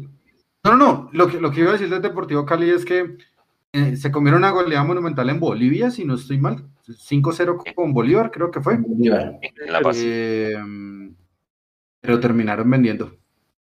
Y lo que pasa es que la diferencia de las canteras del Deportivo Cali y la de Millonarios, con mucho cariño y con mucho respeto, lo digo por Claro. los jugadores de Millonarios, es que ellos tienen un poquito más de calidad. Y si no, que le diga a Santos Borrell un montón de jugadores que terminó vendiendo el Deportivo Cali del, del Roa. Roa, Roa salió de ese equipo, Andrés Felipe Roa, el de Independiente. Por ejemplo. Por ejemplo, entonces, de pronto son nombres que están olvidados porque Roa está por allá perdido en Argentina, en Independiente, si no estoy mal. Eh, pero perdido. Y el único ¿Quién que destaca suplente? de esa camada es Borré. ¿Sabe ¿Quién era el suplente de Roa en ese equipo? No Nelson acuerdo. Mojica. Ah, bueno. Mojica. Buen suplente. Sí, Eh, buen suplente. Solamente titular en Jaguares, ¿no? Solo titular en Jaguares, pero vea que ese equipo y los de experiencia eran, ya me acordé, Andrés Pérez, el arquero Ernesto Hernández, y se acuerda de, eh, el, el mono pelirrojo que venía a River, Nasuti. Sí, Cristian Nasuti. Cristian. Ujú. Esa era la experiencia Bueno. del Deportivo Cali. No, Bueno, no, yo, yo creo que la- para, para, para despedirme, eh, muy bien que hayamos ganado el clásico. Eso es un envío anímico para lo que viene, sobre todo para los jugadores, porque creo que ahora sí ellos entienden qué significa ganar un clásico y por qué es tan importante, porque nosotros lo tenemos recontra clarísimo, que siempre hay que ganarle a Santa Fe. Segundo, para el partido del domingo, que no podré ver porque pues en ese proceso horario de las tres y media por mi trabajo me queda imposible, espero que Millonarios golee al Deportivo Cali porque es que a Millonarios le tocaron los dos únicos clásicos que tiene, Santa Fe y Deportivo Cali. Espero que a golee. Los únicos dos, lo repito otra vez, los únicos dos clásicos que tiene Millonarios, clásicos de toda la vida, no desde hace 30 años para acá, Imposible. son uno, Independiente Santa Fe, dos, el Deportivo Cali. No, Millonarios no tiene más clásicos, no se igualen con un montón de aparecidos. Así se hayan ganado muchas Copas Libertadores. No existen, son pequeños, punto. Eh, espero que golee el Deportivo Cali acá en Bogotá. El profe Gamero siga viviendo en esa nebulosa. El hotel donde están concentrando les hagan masajes, les pongan aromaterapia, que se hayan ido las malas energías. El señor Jacobsen, que fue a motivarlos antes del clásico, les siga haciendo ese trabajo de coaching, porque al parecer funcionó, eh, según lo, el trino de Fernando Uribe. Entonces también todo está aquí en la cabeza. Sin embargo, y aquí me despido con esto, chévere por lo que hace el señor Jacobsen, pero qué importante para Millonarios es tener un departamento psicológico dentro del médico para no tener que ir a buscar coaching de personas que saben muchísimo, pero que para mi gusto no tienen una formación clínica para atender los verdaderos problemas que pueden suceder y lo estamos viviendo con el señor Freddy Guarín, que está recluido en Medellín, que no volverá a jugar durante este semestre. Se está reencontrando Un sí abrazo. Sí, esa- no, no, perfecto. O sea, él puede buscar a Buda, la, eh, la introspección metafísica. O sea, yo no le veo ningún problema. ¿Vale? Pero, Cali, Leo, Leo, Descanse, descanse. Leo, pero ¿qué hubiera pasado, qué hubiera pasado si, si Andrés Pérez no comete ese penalti? ¿Qué estarían diciendo del coaching? ¿De quién? Del coaching, si Andrés Pérez no comete el penalti. Todo está en la cabeza que va, si al minuto 89 está todo perdido. Sí, Todo seguro. está en la... Bueno, algo sirvió, no sé. O sea, el coaching también habló por ello. Oiga, no pasa que se mejore. Leandro, gracias. Aquí nos vemos. Yo creo que la otra semana hay que hacer el live el lunes por el tema del sorteo, ¿no? Entonces aquí lo esperamos. Después nos vemos, Jason, y me dice por qué descanse. Chao, Edu. Chao, Leo. Chao, chicos. Chao. Fíjense, Oiga, Bueno, lo mismo. Saludos a su señora que se mejore. Gracias, gracias, gracias. Un abrazo. Juanse, Ya, un comentario, un comentario de Juan Carlos Contreras, que es es súper fan de, de Mundo Millos, y él dice, Perlaza fue el que se avivó y sacó de banda rápido para iniciar la jugada del segundo gol. Acuérdese que estaban escondiendo las pelotas y él coge el balón, lo, lo, lo- lo taponaban los santafereños y por encima de un jugador saca rápido para esa jugada que termina en el, en el agónico y eh, orgásmico 2-1. Oiga, eh, pero es que uno dice, el, el Cali Eduardo, que es tan tremendo ejemplo a seguir, tiene estadio, sede propia, piscina, canchas de tenis, socios y de todo. ayer le sacaban que tiene 60 mil millones de déficit, ¿sí? Entonces yo digo, el Cali Opa. que está en tremendo ejemplo, también está en la inmunda, ¿sí? Obviamente, pues, como usted decía, la pandemia es el mejor, la mejor excusa aquí en adelante para todo, por lo- por los últimos dos, tres, cuatro eh, años, pero ¿a quién pondría usted? ¿Usted pondría la, pues, la titular que decía Leandro o haría cambios? Porque dice que pueden haber varios cambios además del lateral derecho y el central. A mí me gustaría que siguieran con la nómina con la que jugamos el clásico, por lo que yo les estaba diciendo hace un rato, de esa meseta que puede llegar a venir. Eh, yo me pondría con los jugadores titulares y hacer de cuenta que los playoffs ya empezaron. Así de sencillo.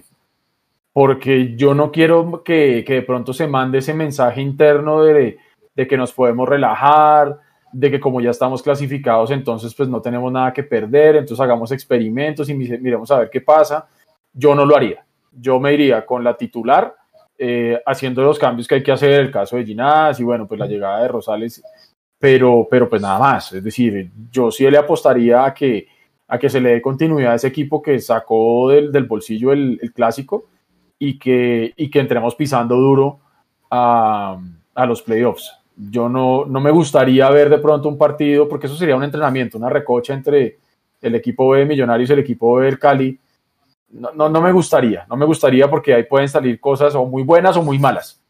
Imagínense usted qué pasa si vamos a jugar con la B o con, con, o con muchísimos cambios y por ahí el resultado no se nos da, entramos a los playoffs con dudas, la prensa se le viene encima a Millonarios porque Millonarios haga bueno, malo o feo, siempre van a hablar. Entonces a mí desde el punto de vista futbolístico y por darle continuidad y sobre todo esta, vea, la Mm. mentalidad de que ya estamos jugando finales y que hay que buscar la final para ser campeón, yo no le daría descanso a nadie, sino vámonos de frente con lo que hay con la titular. Mecho, yo siento, algo me hace pensar que o Mojica o Jader van a ser titulares. ¿Usted también se va con la de Uco, con la misma? Mire, yo creo que va a ser titular de pronto este chico Rosales. No se sorprendan si Vanguero. Eh, a Paz le toca obligadamente por lo de Ginás. A Juan Pablo le toca porque Murillo todavía no está al 100. Entonces él sí tiene que jugar. No se sorpre- bueno, yo creo que Vega sí lo dejan. No se sorprendan si, si le dan a Ruiz titularidad. Eh, yo no creo que vayan a poner a Jader de inicio. Creo que juega Uribe, pero no creo que Uribe, eh, no creo que llegue a 70 minutos. Sí creo que, que sí creo que el equipo va a dosificar. Obviamente no van a, a dejarlo todo sabiendo que están los playoffs a la puerta de la, de la esquina, pero sí pienso en cambios, en muchos cambios. Jason, Eh, yo, yo- me quedó sonando algo que dijo Eduardo al final y es que, bueno, con muchos cambios y de pronto no se nos da el resultado y empezamos a hablar y la, y la prensa y la hinchada vuelve a, a generar dudas. Imagínense donde Cali traiga el equipo B y Millonarios que el equipo titular no sea capaz de ganar. Uf, también. Uf, Bravo. Así toca hacer coaching para todos. O coaching para la hinchada, para los directivos, para todo el mundo, o sea, coaching gratis, porque pues eh, definitivamente la, la cosa sería, sería diferente. Eh, yo también estoy por la línea de que, más allá de que se esté clasificado y demás, por toda la incertidumbre y por todos los altibajos y los baches que tenido Millonarios, debería darse de continuidad a la nómina, sobre todo al tema de la defensa. Pero curiosamente en el tema de la defensa, y son las cosas que uno no entiende del profe Gamero, donde aparentemente van a haber más cambios, porque creo que estoy por la misma línea de lo que dice Mecho. Eh, posiblemente va a tener minutos Vanguero, va a tener Rosales y va a tener que, por obligación, haber un reemplazo de Ginás que seguramente va a ser Paz.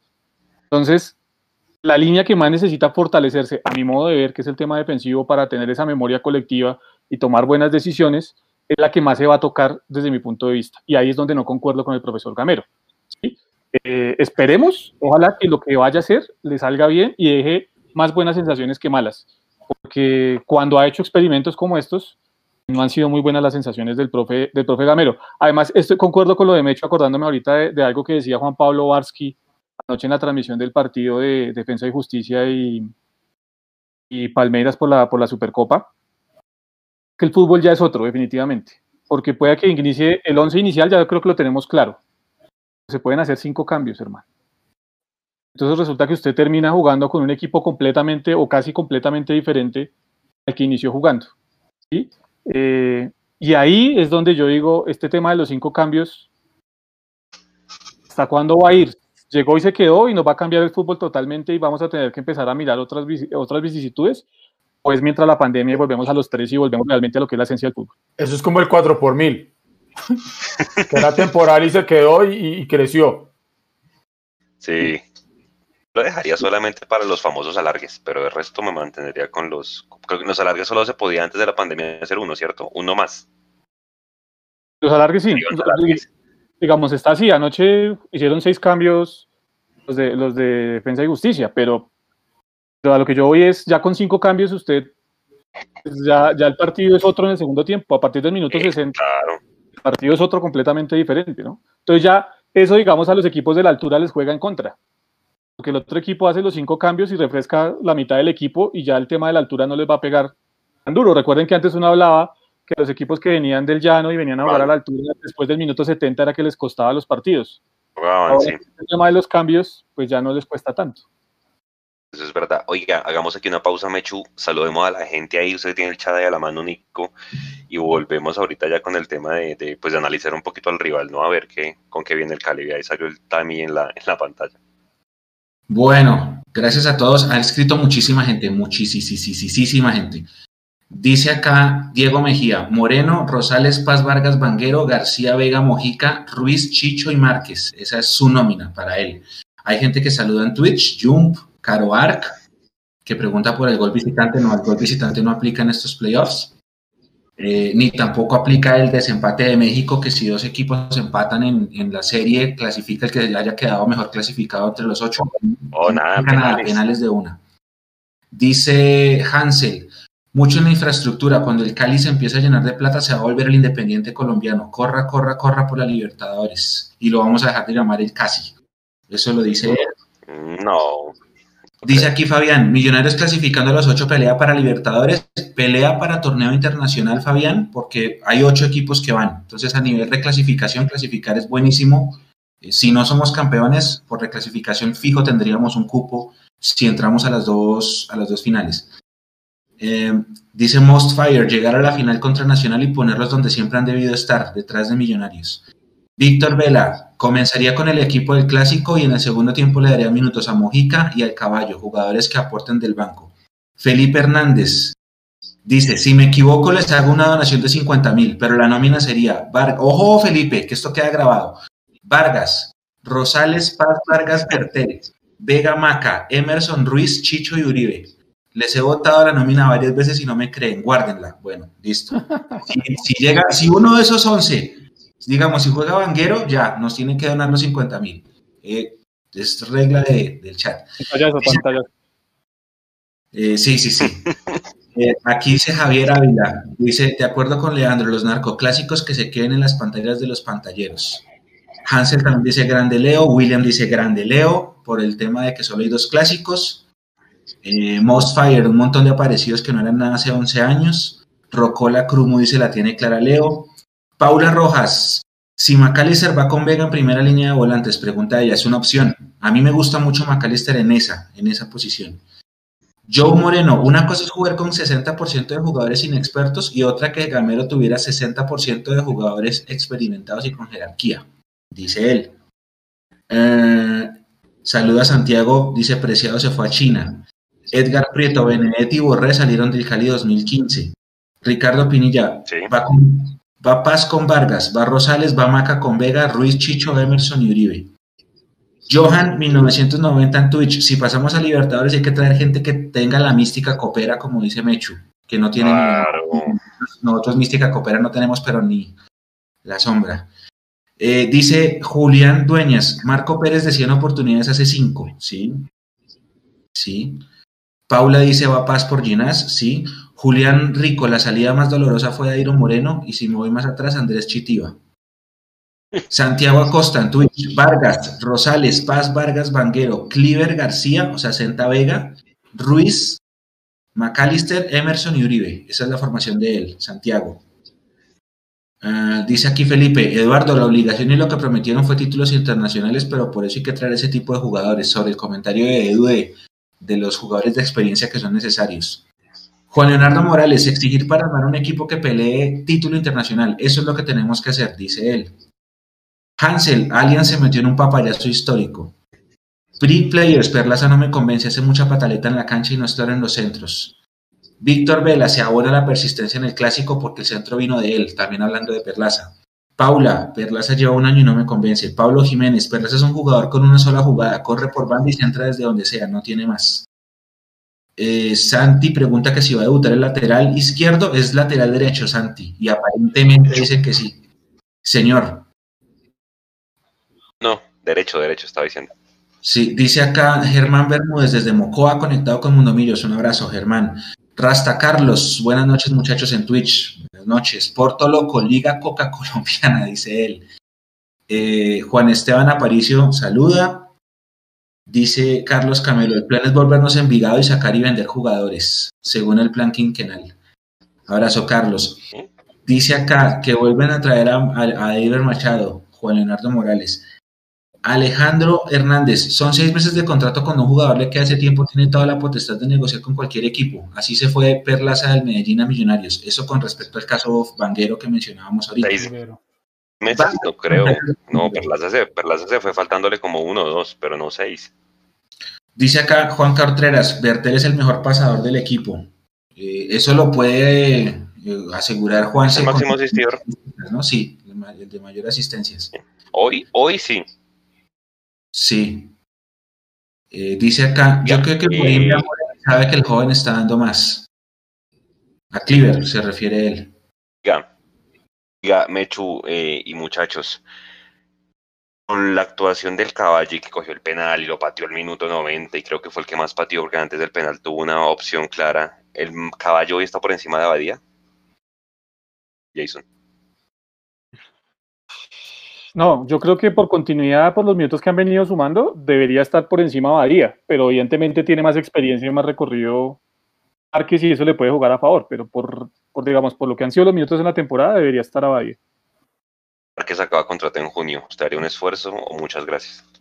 No sé si se puede eh, renovar un año más, no creo. Es que el tema es que hay que comprarlo, ¿no? Mm. No sé. Un millón de dólares, creo que vale un millón doscientos. Edu. Es mucho dinero. Está por él. Es mucha plata. Yo estoy en la línea de que... No, sí. Bueno, no, sí, sí, aquí se puede esperar cualquier cosa, sí. Eh, claro, tiene más continuidad Badía precisamente por lo que el caballo estuvo por fuera por, por el tema de su lesión. Eh, pero yo no sé por qué intuyo que Gamero le daría el espaldarazo al caballo, ¿sabe? Con el dolor del alma por Abadía, porque yo creo que, que tiene mucho para darle a Millonarios. Y ya demostró un poquito de lo que le puede dar a Millonarios Abadía, pero no sé por qué intuyo que, que Gamero en esta fase final del campeonato le va a dar la prelación a, al caballo. ¿Qué tendría que pasar, Mechu, para que usted, si fuera el dirigente de Millonarios, comprara el caballo?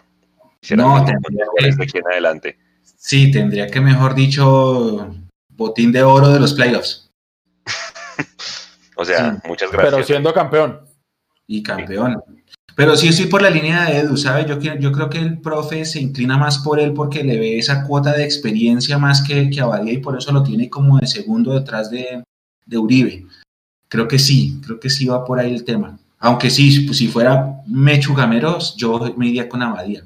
Con todo y que el penal, la personalidad y toda la cosa, pero, pero pues Abadía, Es que, ese, es que ese, ese, penal, ese penal lo llevaba o al cielo o al infierno. Mm. Así de sencillo. Eh, independientemente del resultado, de, lo que pasó, de lo que sea. Pero yo sigo, eh, si nos vamos desde el punto de vista romántico, decir, oiga, sí, uff, qué cojones tan grandes los que tiene Márquez, coger la pelota y en ese minuto del partido y no sé qué. Pero si uno se va estrictamente al, a lo más efectista de este fútbol, pues para eso entrenan los jugadores profesionales de fútbol. Sí para meter un penalti al minuto 1 o al minuto 90, ganando, empatando o perdiendo. Ya de ahí que le salga bien o no, ya es otro tema. Pero, pero yo creo que estuvo, estuvo bien. Decidió coger la pelota, eh, patearlo él, lo pateó bien y, y, enhorabuena por nosotros. Pero, pero a veces uno como que maximiza las vainas y, y creo que dentro de lo normal está que un jugador pueda coger la pelota y, y lo haga cuando, cuando siente que lo puede hacer. Cuando no, como caso Mayer hace muchos años que él dijo yo nunca más lo hago, pues también se le, se le vale. pero, pero yo sí creo que, que, estaría por encima el caballo. ¿Qué tendría que pasar? Juanse, que eh, el jugador más experimentado que estaba en ese momento en la cancha era Maca, ¿no? Y Maca no quiso patear. No, Maca. ¿Ve? Por ejemplo. Exactamente, exactamente. Uno espera ahí el capitán que diga, venga, yo me encargo de esta vaina, o yo también para serle franco, yo, yo decía que lo coja Juan Pablo Vargas y le rompa el arco, hermano. Evocando esos penales que cobraba David o que cobraba Matías, que rompía el arco. Y, bueno, o sea, salió, salió bien. Pero, pero sí, digamos que para hablar en, en, la línea de lo que dice Mechu, uno sí se queda de pronto esperando un poquito más del capitán del equipo, ¿no? Y de pronto en esos momentos, ahora, si él no se sentía bien para cobrarlo, está bien, está perfecto, ya está. Sí, sí, no. Puede ser, puede ser que no te tuviera confianza para patear penaltis, eso pasa. Si le pasó a Mayer, si le pasó a Mayer. Exactamente. cualquiera. Mira acá, saludan desde Chile, Juanse, dice Camilo Suárez, saludos desde Chile. Mire este, José Luis Gómez, gracias por este programa, me aburrió ESPN, que es Nacional TV. gracias, José Luis. Un abrazo. Dice acá Alejo, Millos está obligado a llegar a la final. Julián Rico por Facebook pregunta por la rifa. La rifa la está haciendo el coleccionista, esa no es nuestra, nosotros le ayudamos con la difusión, Julián. Sí, hay cupos, porque eh, son muchos, muchos cupos y por cada cupo uno, tiene cinco números de cuatro dígitos para participar por una rifa de como siete camisetas, casi todas de arquero, eh, dos balones, los guantes de Wilker. Esa rifa es interesante, busquen al coleccionista. Eh, ahí está en la publicación, ese es el número de él, para que lo contacte por WhatsApp. Buenísimo. y diciendo australianito, saludos desde Melbourne, un abrazo grande, australianito. Y dice acá, estoy de acuerdo, dice Camilo, yo estoy de acuerdo con la nómina de la cantera porque le meten más huevos. Eh, saludo acá a Don Cartu, que ya su hermano eh, está bien de salud, salió de la clínica. para los que no saben, Cartu es el hermano de Moneda. Moneda estuvo hospitalizado por una hemorragia interna, perdón, y ayer salió del hospital, así que un saludo, Cartu, gracias por la sintonía. Eh, dice Abadía, hay que llevarlo poco a poco, pero el caballo en las finales es determinante, esto lo dice Alexander Trujillo. Y ya están hablando ya de, la, de los 50 mil pesos que posiblemente nos tendría que donar Felipe si, si se pifiera la formación. Dele, Juan. La pregunta ahí, ahí picante. ¿Tendría que pasar para que dirigencia pensar en renovar Jason a Cristian Vargas, porque en teoría Wilker debería volver ahorita, ¿no? Yo creo que Lens vaya a comprar un jugador que no ha jugado más de uno o dos partidos enteros. Entonces, usted, muchas gracias, Vargas, salga o no campeón y que se disputen eh, el puesto Juanito y Wilker, o como en el plan quinquenal está vender a Wilker, hasta con los tres se quedaría.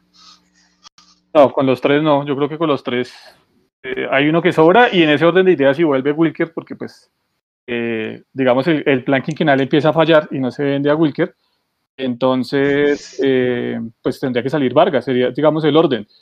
Yo he dicho que si no se consigue un arquero de mejores condiciones que Vargas, en caso de que se vendiera a Wilker, eh, Vargas sería el que tenía que continuar. A mí, por ejemplo, a mí particularmente, ese arquero del Caldas, se me va el nombre ahorita, ese arquero del Caldas me, me parece... Gerardo Ortiz.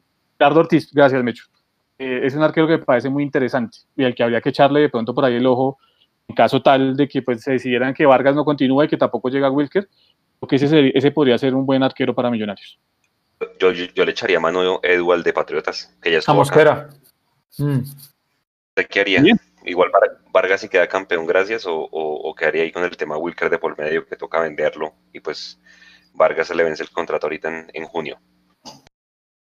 Yo es cierto que no, yo no creo que Wilker se vaya a quedar allá, porque ustedes dicen no, no ha jugado nunca. No sale ni en los videos, hermano, del, del Twitter de Lens, bueno.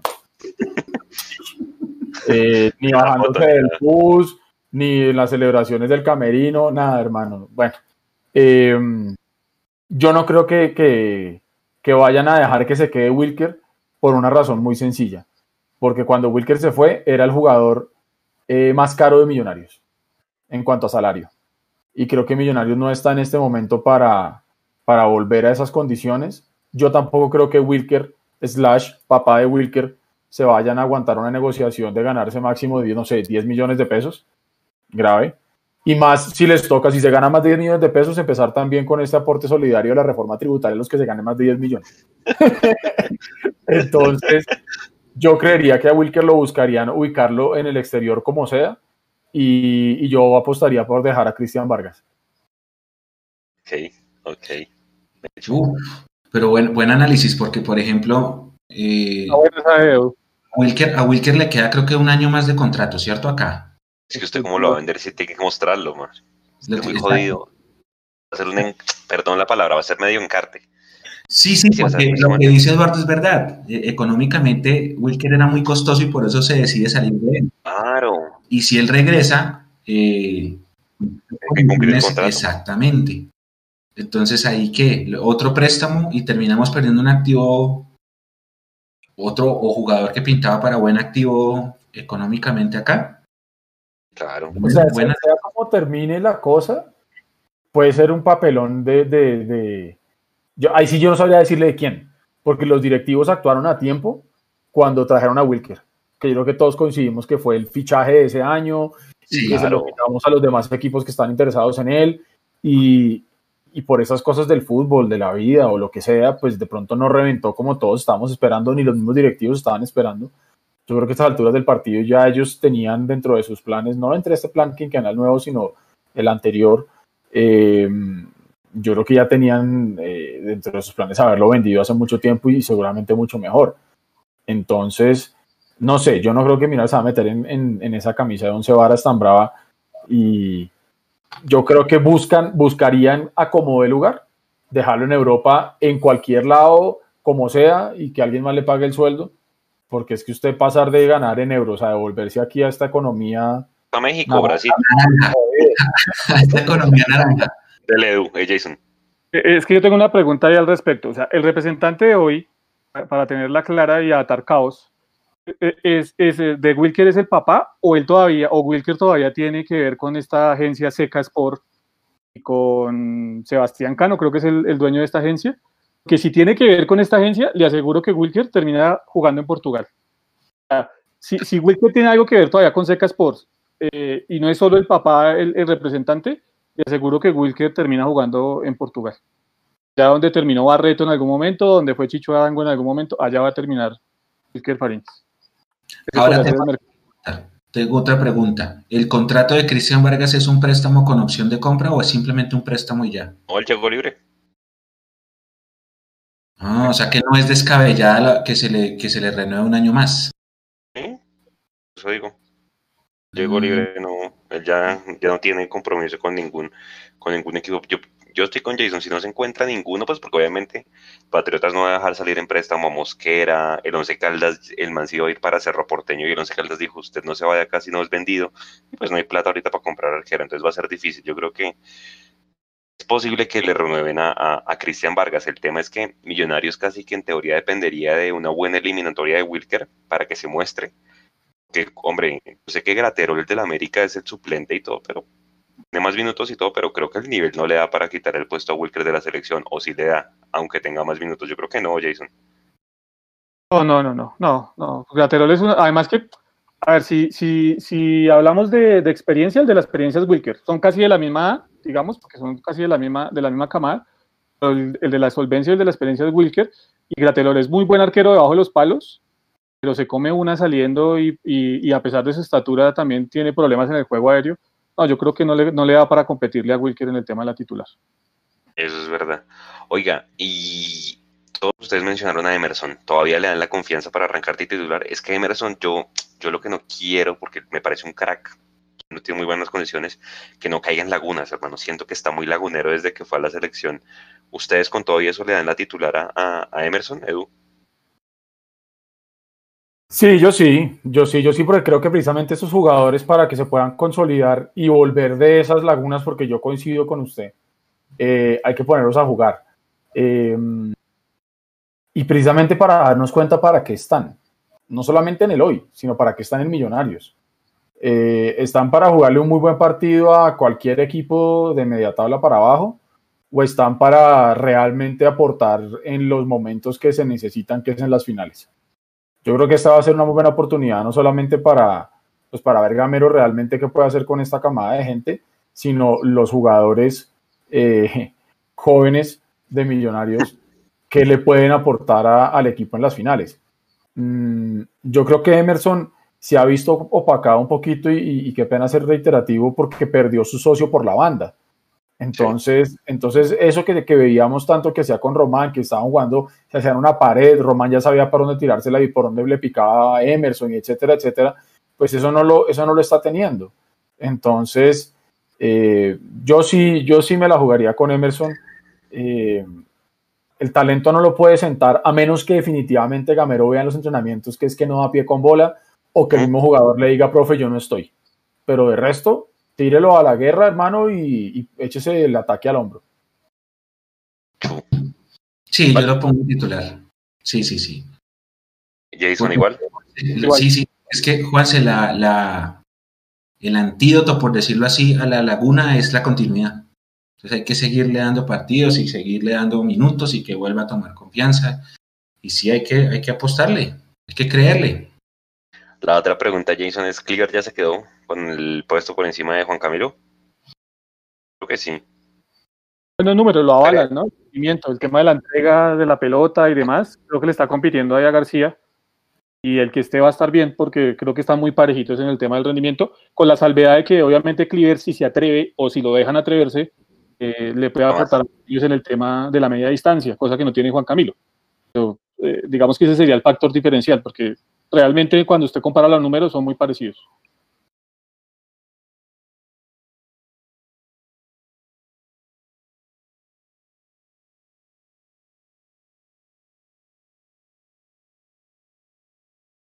Se congeló Juan, se creo. Pensé que era yo que no lo estaba escuchando. Ah, sí, sí, yo también dije que todo en silencio. ¿Qué le pasó? Sí, creo que sí fue Juan, sí. Alvin Paul. Estoy, ¿ya me oyen? Ya, ya, ya. Pero, ¿Cleaver ya se consolidó? ¿Cleaver?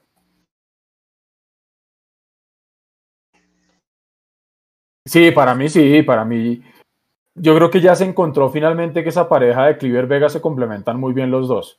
Eh, que puede dar mucho más todavía, obvio, pero yo creo que ya está empezando a dar muestras de que, de que él se puede quedar con ese puesto.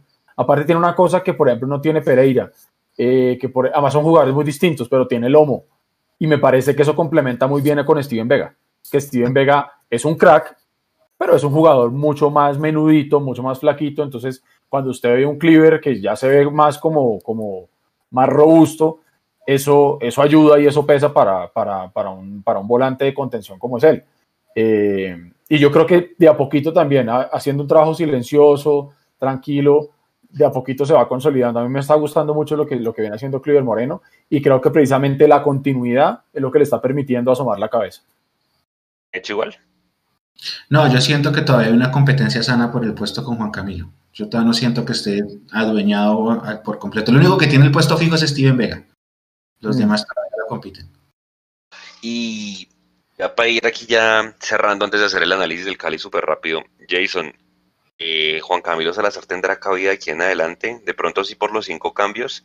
Y la otra pregunta, y para que responda las dos de una vez, eh, Mojica, ¿qué? ¿Lo vamos a seguir viendo tres, cuatro minutos por partido? No sé a qué juega Harrison Mojica, con, sinceramente, no sé a qué juega hoy. Yo sí sé a qué juega Harrison Mojica, lo que pasa es que Millonarios no le han dado la oportunidad, pero sabemos que es un extremo por izquierda con, con buena velocidad, con buen despliegue, con cambio de frente, con media distancia. Eh, sabemos a qué juega Harrison Mojica, lo que pasa es que acá no le han dado la oportunidad. O él tampoco ha estado en la disposición de tener el rendimiento necesario pues, para convencer al cuerpo técnico de estar dentro de los titulares. Y lo otro que usted me preguntaba era lo de, perdón, me fue la primera. que si lo vamos eh, Yo no sé, es que Juan Camilo Salazar es de esos jugadores y por eso yo he insistido tanto eh, a lo largo de este tiempo en que el jugador no hay que solo decirle vaya debute y vaya juegue y sea figura durante un semestre. Al jugador hay que acompañarlo. Creo que ese es el problema, o ese es el, digamos, el, cáncer que está sufriendo Millonarios con algunos de sus jugadores. Eh, huérfanos, Salazar, en su momento Santiago Mosquera, y por ahí podemos seguir haciendo la cuenta, ¿no? Eh, no hay un acompañamiento, y cuando no hay un acompañamiento, estos jugadores se terminan perdiendo y se terminan siendo laguneros. Por eso yo creo que Juan Camilo, Juan Camilo no tiene cabida hoy. Ok. Oiga, eh, Edu, igual Juan Camilo Salazar, ¿qué? Pues es de esos jugadores también que yo le digo que cuando entran y hacen un buen partido y tienen un ratico, uno dice, uy, despegó pero luego uno se acuerda de que, que, que es lo de siempre y, y, y, no hay mucho que dar ahí. Eh, es un jugador que puede estar ahí para dar una mano, está bien, pero es que si no se ha venido teniendo en cuenta, por algo será. Es decir, Gamero debe ser que no le está viendo lo suficientemente importante y trascendental para que entre un partido y pueda aportar o pueda ser la solución. Le está saliendo más la solución con Javier Valencia, viejo. ha entrado dos veces y le ha, le ha, le ha solucionado la papeleta. Entonces, gran Europa, gran experiencia en Europa. Exactamente, la joya de Millonarios. Eh, fue una gran movida nuestra directiva. Eh, entonces, entonces, sí, Juan Camilo, Juan Camilo es un, es un, es un ratero, es de ratos. Ya está. O sea. Oiga, eh, Mecho, y la misma pregunta para usted, pero también con el tema guerra. Eh, a Salazar póngale de pronto cuidado que juega el domingo por ese tema de la rotación y de la última fecha y de no arriesgar al, a la nómina base y todo esto. Pero sí estoy de acuerdo con los compañeros, hay dos, jugadores por encima en la posición y va a ser muy difícil que se vuelva a acomodar eh, o que vuelva a tener un lugar. Porque cuando tuvo un lugar fue cuando Fernando Uribe estuvo lesionado y cuando Maca estuvo lesionado. Eh, a guerra, guerra también hay que saberlo llevar. Yo estoy muy de acuerdo con lo que dice Jason, porque es que no solamente hay, eh, pusimos a debutar nueve canteranos. Bueno, sí, chévere, buenísimo. ¿Y, después qué? ¿Dónde está, el, ¿Dónde está el resto? Hay que saberlos llevar, hay que hacerlos trabajar. Edgar también. Yo no dudo de sus condiciones. Y el hombre que espera su oportunidad que le va a llegar también. Aproveche los 15 minutos. Nico, cuando pueda, póngase la gráfica y de cómo juega el Cali ya para un mini análisis acá del rival. ¿Ustedes muchachos Listo. han visto jugar al Cali? Eh, Mientras, mientras pone la gráfica, usted me pidió un dato esta tarde, pille. sí, mándelo, el de las tres y media. ¿Cómo nos ha ido jugando a las tres y media en Bogotá? No a las tres y media como tal, Por la tarde. pero por la tarde. Los, desde el 2019 a la fecha han jugado 17 partidos, dos por copa, ocho victorias, tres empates, seis derrotas. Si quitamos los dos, Está bien parejo. si, si quitamos los dos de copa, 6, 6, 3, 6. Ahora, si usted quiere solo local, solo local, venga, se lo, lo ponemos acá. Porque Está duro ese dato. Solo local. Claro, el último, eh, acuérdese que jugamos este, este año a dos de la tarde dos veces, ¿no? El de Zipaquirá y el de Pereira, porque el campeón De Pereira. va- Mire, solo local hemos jugado. Con Huila le ganamos 3-2, 3 y cuarto 2019. Con América 5 de junio ya saben qué pasó. Contra Equidad 3 a 2, eh, 17 de agosto de 2019, que hizo tripleta a José Guillermo Ortiz, ¿se acuerda? El de Patriotas, que Sí. fue un bodrio 0-0 Uy, 0-0. el de Once Caldas en Zipa 4-3 y el de Pereira que terminó 3-2. Esos han sido los últimos acá en Bogotá a las 3 de, de, de tarde, mejor dicho, antes de las 5 de la tarde. De visitante. Todos nos han hecho gol menos. Todos nos han hecho gol menos en el de Exacto. Nos tocó Jaguares eh, la victoria y el 4-1 en contra y nos tocó el, el- los dos de Pasto en Ipiales, ¿se acuerda? Sí. de- el de finales el que perdimos, nos tocó ese de Tunja, que creo que eso fue por esta fecha. El último de Tunja, eh, que ganamos 3-1, ¿se acuerda? Que fue la última vez que hubo en la independencia, que se llenó, creo que fue récord, ¿no? Usted tiene ese Sí. dato, Juanse, que fue récord Sí, sí. independencia. Nos tocó los dos de una Magdalena allá en Santa Marta, el 1-1 de gol de Carrillo y el 2-1 en contra. Nos tocó el 4-1 con Jaguares. Y nos tocó el de Equidad que perdimos en el último minuto y el de la América que nos voltearon el marcador. Sí, señor, sí me acuerdo. Oiga, del Cali, yo solamente he visto que tienen un muy buen arquero, Eduardo y Jason. ¿Ustedes han visto jugar al Cali? ¿Han visto algún partido del Cali? Equipo raro, ¿no? O sea, es, es, es equilibrado, pero hay partidos buenos, hay otros partidos que, hombre, te merece ganar, pero termina perdiendo, como ese de Bucaramanga. ¿Han visto jugar al Cali? Sí, sí, sí, sí, yo lo he visto jugar, vi el partido que le ganó 5-2, creo que fue el partido que le ganó acá a la, a la. Queda. Eh, mentiroso el resultado además, porque pues digamos que el primer tiempo muy parejo todo, todo el tema, y en errores puntuales de la equidad, cosa que es, que es rara en equipos de Alexis García, eh, el Cali terminó sacando la diferencia. Además ese hubo, hubo polémica con el tema del VAR y demás ese- en ese partido. ¿no? Eh, pero es un equipo, digamos que es, que es rápido, que es muy dinámico, hay que tener mucho cuidado. hay, hay un pelado que se llama Johan Valencia, juega muy bien. Eh, pues ya sabemos que en el frente de ataque tiene a, a Ángelos Rodríguez y a, y a Marco Pérez, exactamente, que son dos jugadores pues interesantes, sobre todo más lo de Ángelo, que desgasta mucho más centrales, es, es un jugador de los que le gusta ir a chocar. Eh, y si uno se pone a mirar, digamos, lo que usted dice del arquero, también que es interesante, ese de Amores, es el uruguayo. Sí. Igual, Amores, no va a estar Menose, recordemos que Menose es el central por derecha, el otro. él- y él no va a estar porque pues tiene la acumulación de tarjetas. El otro que tampoco va a estar, que se los dije, se me va en este momento, mm, El otro Juanse. central, ¿no? Arias. Otro central, ¿no es? Arias, eh, exacto, eh, eh, Francisco Arias, creo que es, el, que, es, que es el nombre de ese otro muchacho que tampoco va a estar. De resto, digamos, ahí está, tienen a Andrés Balanta, que digamos fue perdiendo la titularidad, que es otro central, el número 5, que también es muy bueno. Y tienen a ese Gastón Rodríguez, que no sé si ese es extranjero, creo que es extranjero ese Gastón Rodríguez, con el 10, ese también es interesante. Pero, pero en, en líneas generales, yo creo que si usted se pone a mirar, eh, el equipo es muy parejo con lo que puede ofrecer contra Millonarios. O sea, realmente son equipos muy parejos. Ah, y Colorado, el 25, que también es interesante ese, ese volante por izquierda en la primera. Es, es- es interesante ese Colorado. Pero si uno se pone a mirar, a comparar las, las nóminas, yo creo que son muy parejas con las de Millonarios. Salvo, pues, digamos, el esquema de ellos, que es un poco más vertical, eh, no hay mucha diferencia realmente. Ahí, ahí, Hay una- ahí. Hay una cosa que yo agregaría a lo que, a lo que analizó Jason, y es que de los ocho que están clasificados hasta este momento, es decir, con el octavo siendo América de Cali, el Deportivo Cali, de todos esos ocho, es el equipo que menos partidos ha perdido en, la- en el campeonato. Solamente ha perdido dos partidos. ¿Sí? Y es el equipo que más ha empatado. Ha empatado siete. Millonarios ha ganado nueve partidos. El Cali solamente ha ganado ocho, pero es que Millonarios ha perdido cinco partidos. Mm. Entonces, eso, Cali- eso, señor, ese Cali de, de los 10, digamos, que tienen posibilidades de clasificar, es el equipo que menor rango de edad tiene, o sea, el promedio de edad es bajito Cali. Entonces, digamos que también habla un poco de los baches, de lo que hemos hablado, de los ba- del bache que pudo haber tenido el Cali en su momento, porque pues así como hacen partidos extraordinarios, esas nóminas tan jóvenes tienen ese tipo de baches. Creo que la, eh, ven, ya le tengo acá el dato exacto, que yo lo había hecho, la tareita juicioso, es 24,8 la edad del Deportivo Cali. O sea, es un equipo realmente joven, pues para estar disputando títulos. Y ese bache que tuvo, eh, de todas maneras, hizo que el equipo no saliera de los ocho. Eh, Pasó momentos súper jodidos, pero tenía ese ahorro y el ahorro le permitió estar dentro de los ocho. Millonarios de las 17 fechas solamente una estuvo por fuera, de resto siempre estuvo adentro. Y, y entonces uno podría quedarse con, con- con el efecto inmediato de lo que uno tiene en la retina, como ese bachecito que tuvo el Deportivo Cali, que se sacude con ese 5-2 que anotaba Jason contra Equidad, pero no es un equipo fácil, no es un equipo que por más que digamos que, que, que es muy joven y etcétera, etcétera, Millonarios igual, entonces es un partido bravo, es un partido bravo y es un partido que así como nosotros estamos pensando ser cabeza de serie, ellos vienen a hacer exactamente la misma vaina.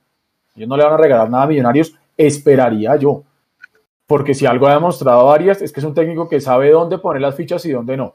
Por ejemplo, en la Sudamericana con Tolima, después de perder 3-0, el hombre ya sabía que, que no iba a poder hacerlo. Entonces dijo, yo no le meto por ahí, yo más bien me voy por el otro lado y ahí está.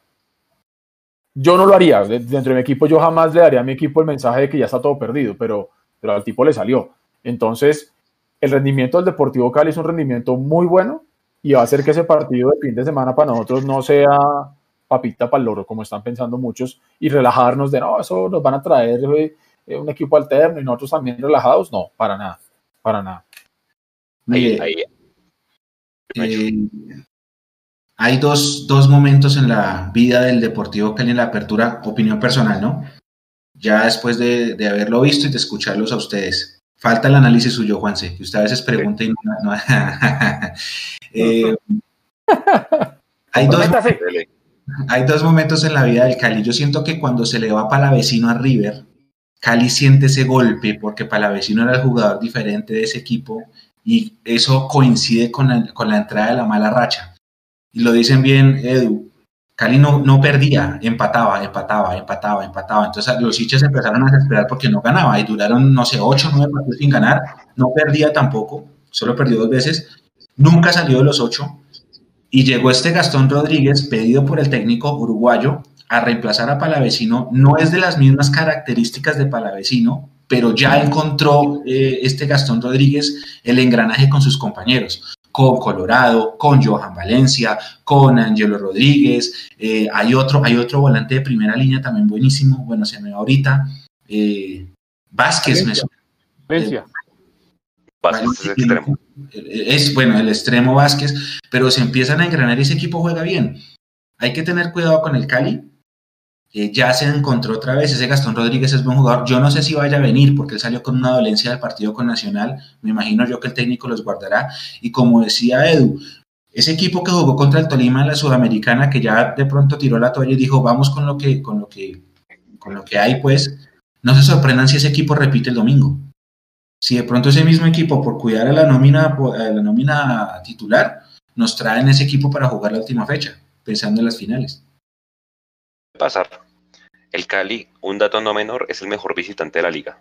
17 puntos hecho por fuera de los 31. O sea, pilas. Yo, o sea, yo creo que lo de Ibague para ellos fue un accidente. Es muy bueno, muy equilibrado ese equipo por fuera. Un arquerazo, me parece. sobre todo en el uno contra uno. Es, el tipo gana muchos mano a mano, ese, ese de Amores. Eh, el Cali depende mucho. El saque, Pase, el saque es, el saque, es la, el arma letal es el saque de, se me olvidó, de Amores saca largo siempre y deja a los, a los delanteros perfilados. El saque de él es buenísimo. Exacto. Y la otra es que el Cali se enchufa, cuando este man Vázquez que usted mencionaba, que es un extremo que pelea, pelea, ese man pelea todo el tiempo con, los otros los rivales, cuando ese man se enchufa, hace muy buena dupla con Juan Camilo Angulo, que es el capitán, el, el lateral derecho. Hagan de cuenta cuando se conectan Romani y Emerson Rodríguez, algo así pasa con el Cali. Exactamente. Creo que esos dos no van a jugar, los van a tener en el banco de suplentes de entrada, pero hay que tener cuidado. Pero va a ser un bonito partido. Lástima, yo no sé cómo va a ser. Ahí invitar a la gente a que ponga la página, pues el partido que entiendo que va a ir por Win, por la página de Win gratis, abierto. Eh, pues a que le pongan new de que si es que no se cae. Nuestra, si es que no se cae. No funciona. Exacto. Es que tengo entendido, tengo entendido, Juan, no sé, puedo estar equivocado, no, no quiero eh, de pronto que, que, esté mal. Tengo entendido que se van a pegar de YouTube para evitar que se caiga. O sea, que lo que van a ah, hacer es ponerlo por YouTube y retransmitirlo en Win Online, en Win Sports, para evitar, como YouTube tiene una infraestructura, mejor dicho, multitudinaria, no habría forma de que se caiga.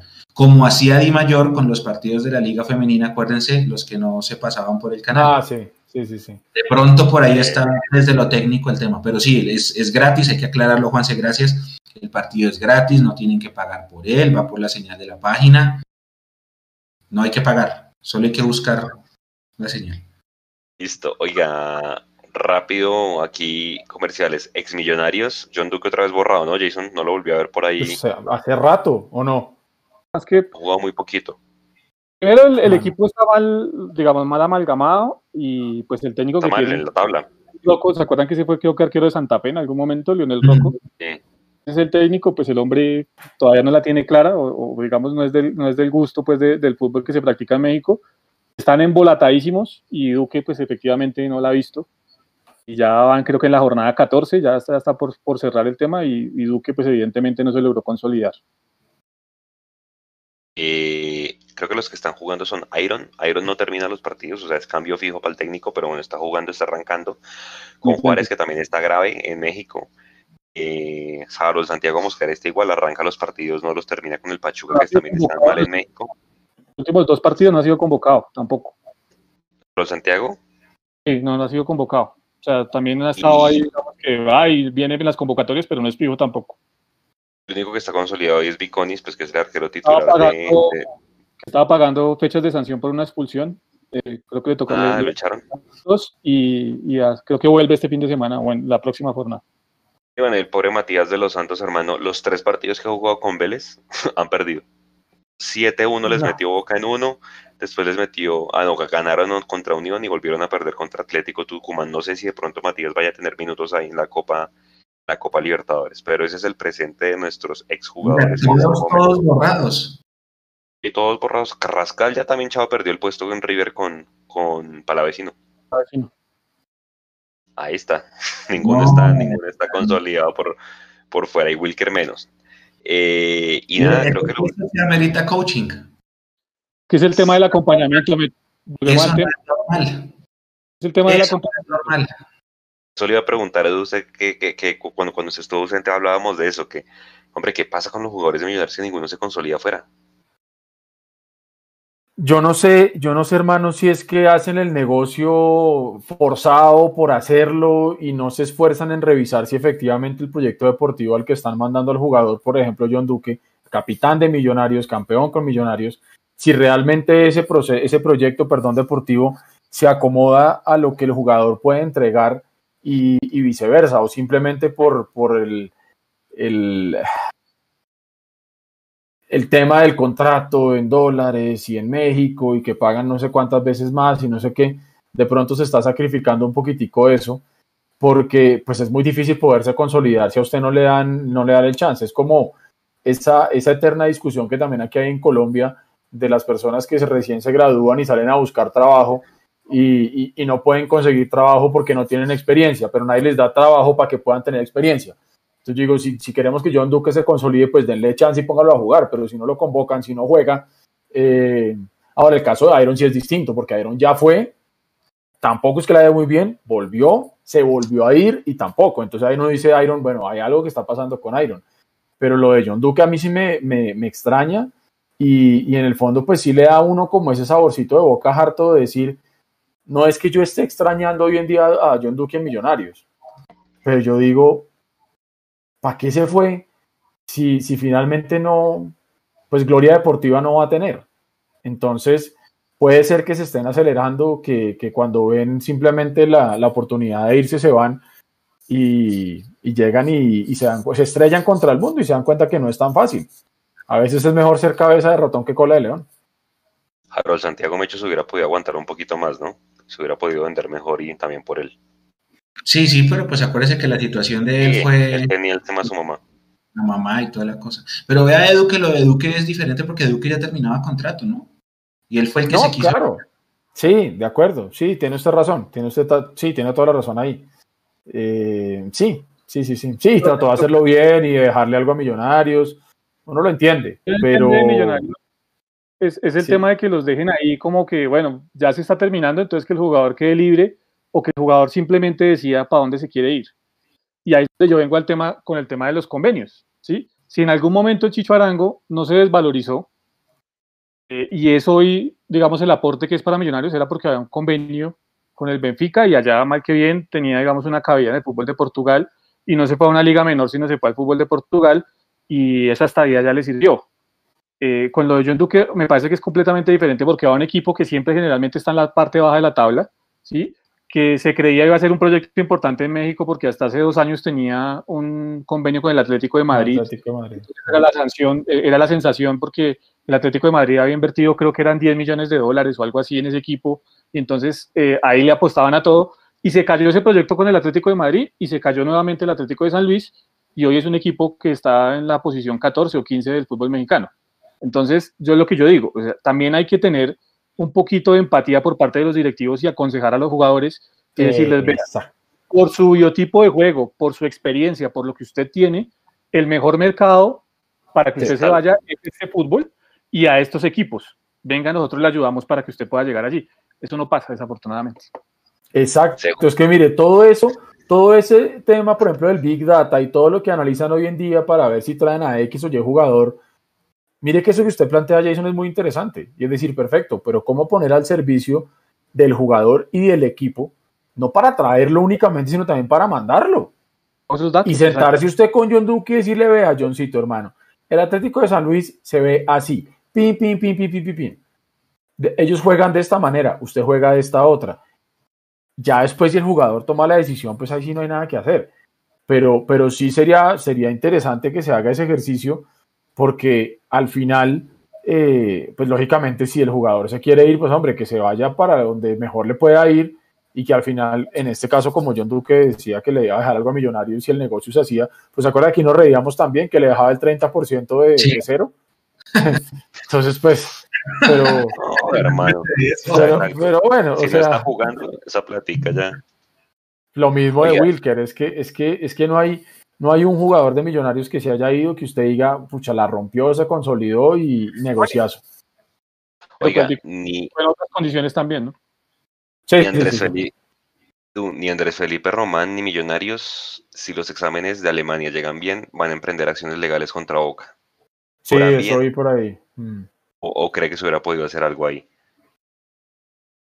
Yo, yo le había contado a Juanse que se podía hacer algo, porque yo había hablado con, con un abogado experto en el tema y sí se podía hacer algo. No voy a entrar en términos porque pues no, no sé el tema, pero él dijo sí se les puede eh, iniciar la demanda y demás, pero pues es una decisión, digamos, del club y del jugador eh, que me parece hasta sana, porque pues cuando usted, digamos, tiene su objetivo claro, en el caso de André Felipe Román hablando del jugador, pues lo que, le tiene, lo que le tiene que interesar es a Román demostrar que no está enfermo, como lo dijeron en algún momento, o que padece de alguna, alguna situación, y ponerse otra vez a tono, volver a rendir como es, y seguir su camino y seguir con su, su- con su objetivo, que es ir al fútbol de Inglaterra. O sea, él tiene ese objetivo y en algún momento seguramente eh, estará añorando poder, poder llegar allá.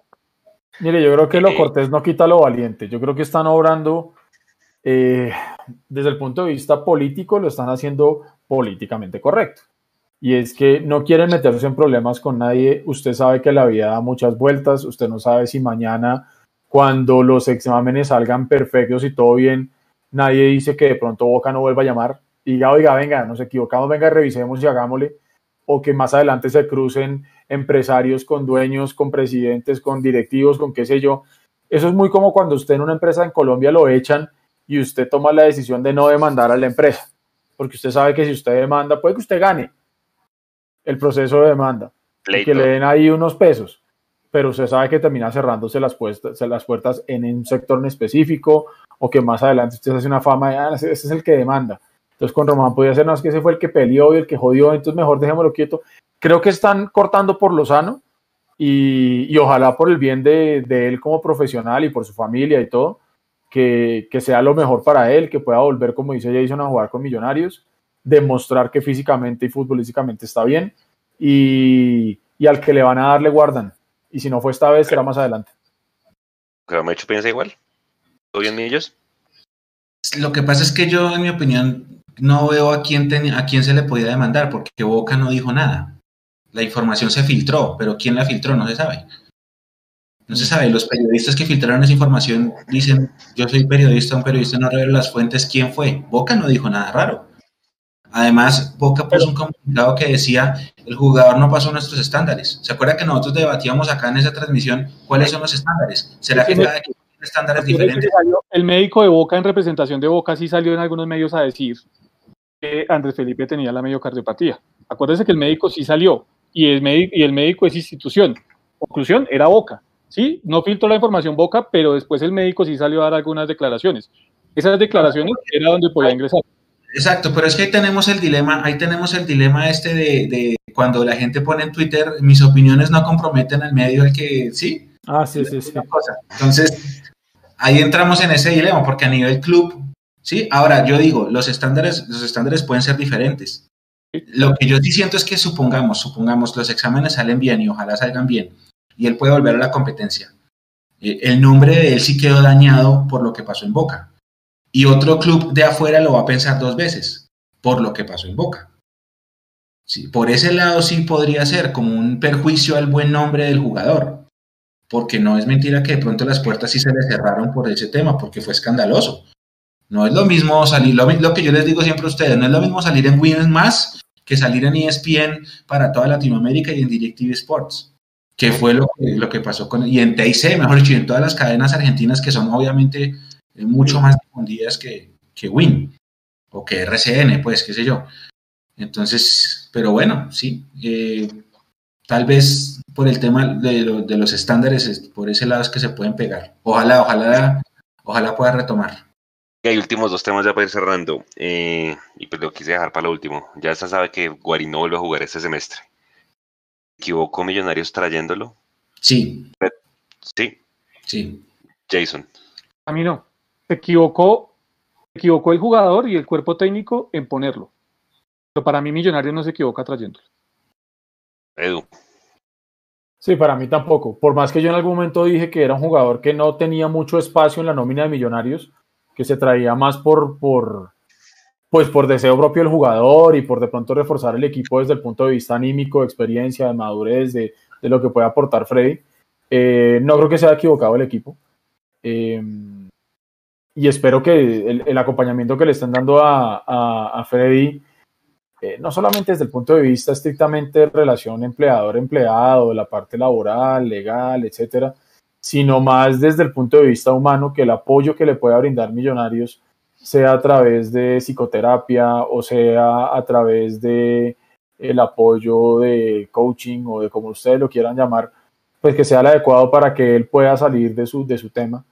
Que ninguno de los que estamos acá, ni en el programa, ni oyéndonos, ni nada, sabemos qué es lo que está pasando exactamente, ni lo que le está eh, haciendo pasar esta situación a Freddy en su interior. Entonces yo creo que eh, eso, eso debe ser lo más importante en este momento, porque recuerde que lo decíamos, yo lo dije muchísimo tiempo antes, eh, si Guarín llegaba estaba bien, si no llegaba pues también. Y, y, no, no creo que Millonarios esté hoy sufriendo por no tener a Freddy Guarín disponible. Uh -huh. eh, entonces, que se solucione, que salga bien, si se le da a dar la licencia no remunerada para que vuelva en la segunda liga, pues perfecto. Eh, que se haga todo bien, por, por el bien del jugador y, y mientras eso, pues que los jugadores sigan ofreciéndole su apoyo, dedicándole los triunfos y ojalá pues que le puedan dar la 16 a Freddy, sería interesante. Pero ya. Porque dice usted que sí se equivocó, pero antes, antes de que responda, yo le doy mi, mi, mi, mi opinión. Yo tampoco creo que bien equivocado, pero creo que donde sí se equivocaron es, hombre, yo creo que en hacer, hacer un análisis de usted por qué se volvió de Vasco, qué fue lo que pasó con usted, porque no se ha entrenado en el último año. Si me entiendes que muchas veces se ponen a contratar el, el guarín per se, sí, que venga y me va a dar un poco de experiencia y demás, el pero deseo. hombre, el deseo exactamente, pero ahí es cuando hay que meterse a la parte humana, a decir, venga, ¿por qué se devolvió de Vasco? Hacerle un análisis, lo que decía Leandro antes de irse. O sea, si hay un equipo de psicólogos y demás, pues acercar un poco más. Y si se hubieran dado cuenta que al tipo hay que acercarlo, mmm, no quiero decir rehabilitarlo, pues porque no pasa lo que le pasó a este Wilder Medina con Santa Fe, sí, que le tocó literalmente pues mandarlo a, a, a esto, pero, pero sí ayudarle y haber dicho, lo vamos a contratar, pero va a estar entrenando y va a estar listo para mitad de año. Creo que ahí fue donde se equivocaron, porque obviamente, pues hombre, el tema de mercadeo, venta de camisetas, eh, la experiencia para los muchachos, todo eso sirve, pero pues creo que se equivocaron ahí. Ahora sí me echo. Eh, se equivocaron todos, se equivocaron todos. El jugador se moría por venir, se moría por venir y eso se le agradece. Era nacional, ¿no? Porque... ¿Qué dijo el Tino? ¿Si vieron? Se que Osorio, Osorio, Osorio lo quería nacional él se moría por venir y, y, cumplió su sueño, ¿no? Porque finalmente firmó su contrato, jugó en el Campín, con hizo el gol. hizo gol y todo magia. Deportivamente, el proyecto deportivo no necesitaba a Guarín. ¿Sí? No necesitaba a Guarín. Uh -huh. eh, Millonarios no trae a Guarín, ahí es donde digo que se... Millonarios... Espere, pero es que digo que no se equivocaron. Espere un segundo. Eh, digo que no se equivocaron. Eh, entonces, eh, Millonarios, Millonarios no trae a Guarín como parte de un proyecto deportivo, sino lo trae por dos razones fundamentales. La primera y la más importante para calmar a la masa, que la masa estaba con, tirando mucha crítica por lo que ha pasado con el 2020, que es lo mismo de Uribe. Firmas. Lo mismo de Uribe. Uribe no lo trajeron sino para callar a la masa por lo del tema de las, firmas. De las firmas. Eh, a Guarín lo trajeron para callar, para, para tratar de cerrar, de bajar la crítica pero no como parte de, del proyecto. Si yo les pregunto a ustedes si Guarín ha hecho falta en el equipo, me van a decir que no, porque los cuatro jugadores de la primera línea ya estaban. Estaba Steven, estaba Juan Carlos Pereira, que ya lo habían comprado los derechos, estaba Cleaver y estaba Juan Camilo. Y para una sola competencia no necesita sino cuatro, de hecho cuatro son demasiados a veces. Uno necesita dos por posición, pero cuando va a jugar multicompetencia.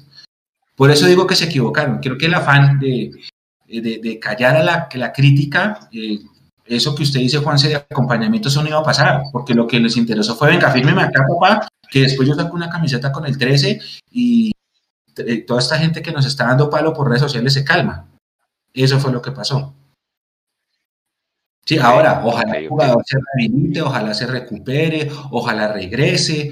Eh, la, licencia, la licencia no remunerada la pidió desde, desde antes del escándalo, eso ya, ya se había ido con licencia no remunerada. Mm, y ojalá vuelva y todo lo que uno quiera, pero, pero yo sí siento que, que, es una decisión precipitada. Bueno, igual el jugador cumple su deseo. Y si definitivamente no puede más porque el tema familiar es más importante, y lo entiendo, porque la familia es demasiado importante y es lo más importante, eh, pues al menos él ya cumplió su sueño.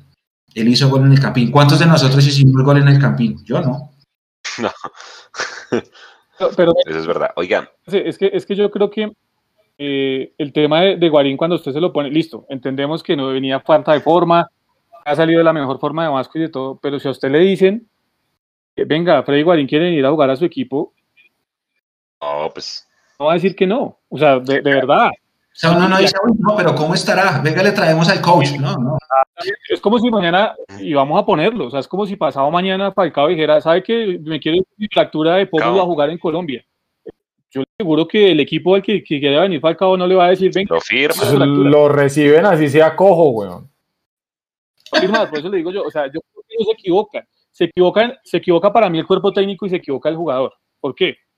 Y cuando hablo del cuerpo técnico también incluye al cuerpo médico, porque cuando usted llega, lo primero que tienen que hacerle es una valoración el nutricionista y decir, venga, viejo, usted está 15, 20, 25 kilos por encima de su peso. Eh, ¿Qué vamos a hacer con usted? ¿Sí? Mm, mm. Eh, ahí digamos que fue la primera, la primera situación. Nutrio- y, y el nutricionista el momento que dice, no, este jugador está con niveles de grasa por encima en un porcentaje tanto, lo primero que tiene que ir a decirle al cuerpo técnico es decirle, venga, no lo puede poner a jugar hasta que el jugador no esté en este porcentaje de grasa. ¿Sí? ¿Y qué pasó? Lo puso a debutar contra el Caldas. Fue contra el Caldas, ¿no? Eh, o Envigado, bueno, en el partido de Manizales. Fue el partido de Manizales, esa era la confusión contra el Envigado. Eso fue decisión de Gamero y del jugador. Los equivocados ahí, Gamero y el jugador. ¿Por qué no se equivocan a mi, a mi concepto de los directivos? Porque es que el jugador llega gratis. Prácticamente gratis. O sea, además les dice, páguenme tanto y yo juego. Entonces, el nivel de inversión es muy, es, es muy menor que podrían haberlo en otra situación de Freddy Guarín con, con rendimiento. Entonces, para mí los equivocados son Freddy Guarín, que en su afán de, de cumplir el sueño, de jugar con millonarios y demás, juega con sobrepeso y se expone de la forma que se expuso, y también el cuerpo técnico que no tuvo los, eh, digamos, la determinación para decirle hasta que usted no esté en forma no juega. Porque acuérdense que también Gamero en algún momento salió a decir en los medios de comunicación que él lo había pedido y que cuando él se había enterado que Guarín quería venir, él había dado el aval para que viniera Guarín.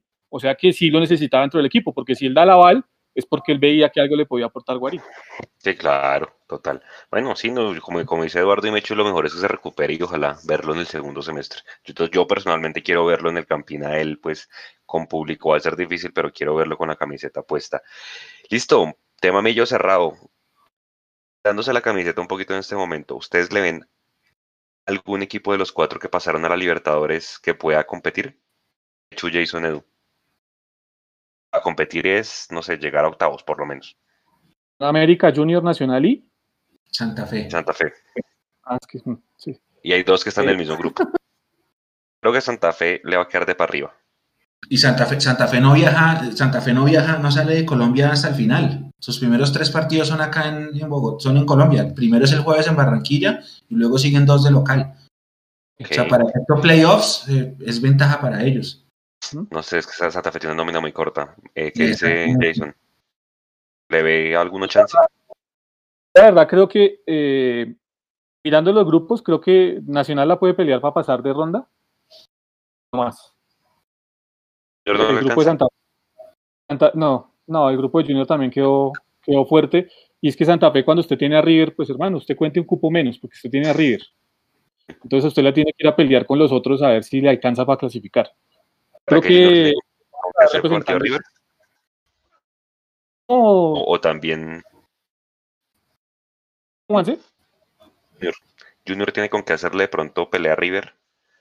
O sea, River seguramente pasa de primero, pero Junior de pronto puede pelear ahí por un segundo cubo para entrar de segundo. no sé. Sí, Es que, es que ese sí. grupo está muy, muy apretado. Ese grupo está muy apretado. O sea, pues voy digo, co- contabilice un cupo menos porque seguramente River va a pasar. O sea, salvo algo, algo raro, River va a pasar. River a media máquina pasa ese grupo. Y, y ahí para adelante. Yo creo que los vamos a saber en Copa Sudamericana. No. Creo que les alcanza para ir a la Copa Sudamericana después. ¿O igual? ¿O cree que alguno le da para pelear allá? No, vea, yo creo que el, el grupo de donde está Junior, Santa Fe, River y Fluminense, eh, para mí Santa Fe y Junior están boleta ahí. O sea, y para mí no, no, no, no- no hay nada que hacer. El, el grupo donde están los verdes estos de, de Medellín es un grupo, si se quiere, un poquito más parejo y por ahí de pronto ellos puedan arañar alguna cosita. Y el grupo donde está el América de Cali es Cerro, Atlético Mineiro, Deportivo La Guaira. Eh, tampoco. América no pasa ahí tampoco. Yo creo que es que es que yo creo que yo creo que volvemos a lo mismo. Si, si estos son los equipos que en este momento en la liga colombiana tienen diferencia entre ellos entre uno o dos puntos, mano, aquí ya van a salir a, jugar con, equipos que tienen, eh, digamos que unas charreteras un poquito distintas. Entonces, no sé, ahora, como el fútbol sudamericano también es de tantas sorpresas, si no, pues dígalo a, a, Defensa y Justicia, que justo campeón de la Recopa, porque el Palmeiras, yo no sé cómo llegó ahí. Digo la sorpresa más por el lado de Palmeiras. Eh, cualquier cosa puede pasar, pero lo que se lo digo, de pronto Nacional es el que, el que puede llegar a pasar, pero para mí Santa Fe, Junior y América no creo que pasen de ronda. Mechu, para ir cerrando, ¿quién quiere que, se vaya? yo quiere que se vaya? No, no, para mí Independiente del Valle se va a hacer una ahora sí, de, todos los que pasaron de Independiente del Valle creo que le va a ir bien en esa Copa Libertadores. Por lo menos pasa segunda ronda, de resto los clasificados. Hay un partido lindo, ¿no? Porque van a jugar contra Defensa y Justicia, entonces digamos los dos proyectos. Ah, sí. Y con quedó bonito. Dos proyectos que, digamos hemos eh, resaltado en los últimos tiempos se van a enfrentar en ese grupo de Copa Libertadores. Entonces va a ser, va a ser chévere ver esos dos partidos. ¿Quién le toca a Boca?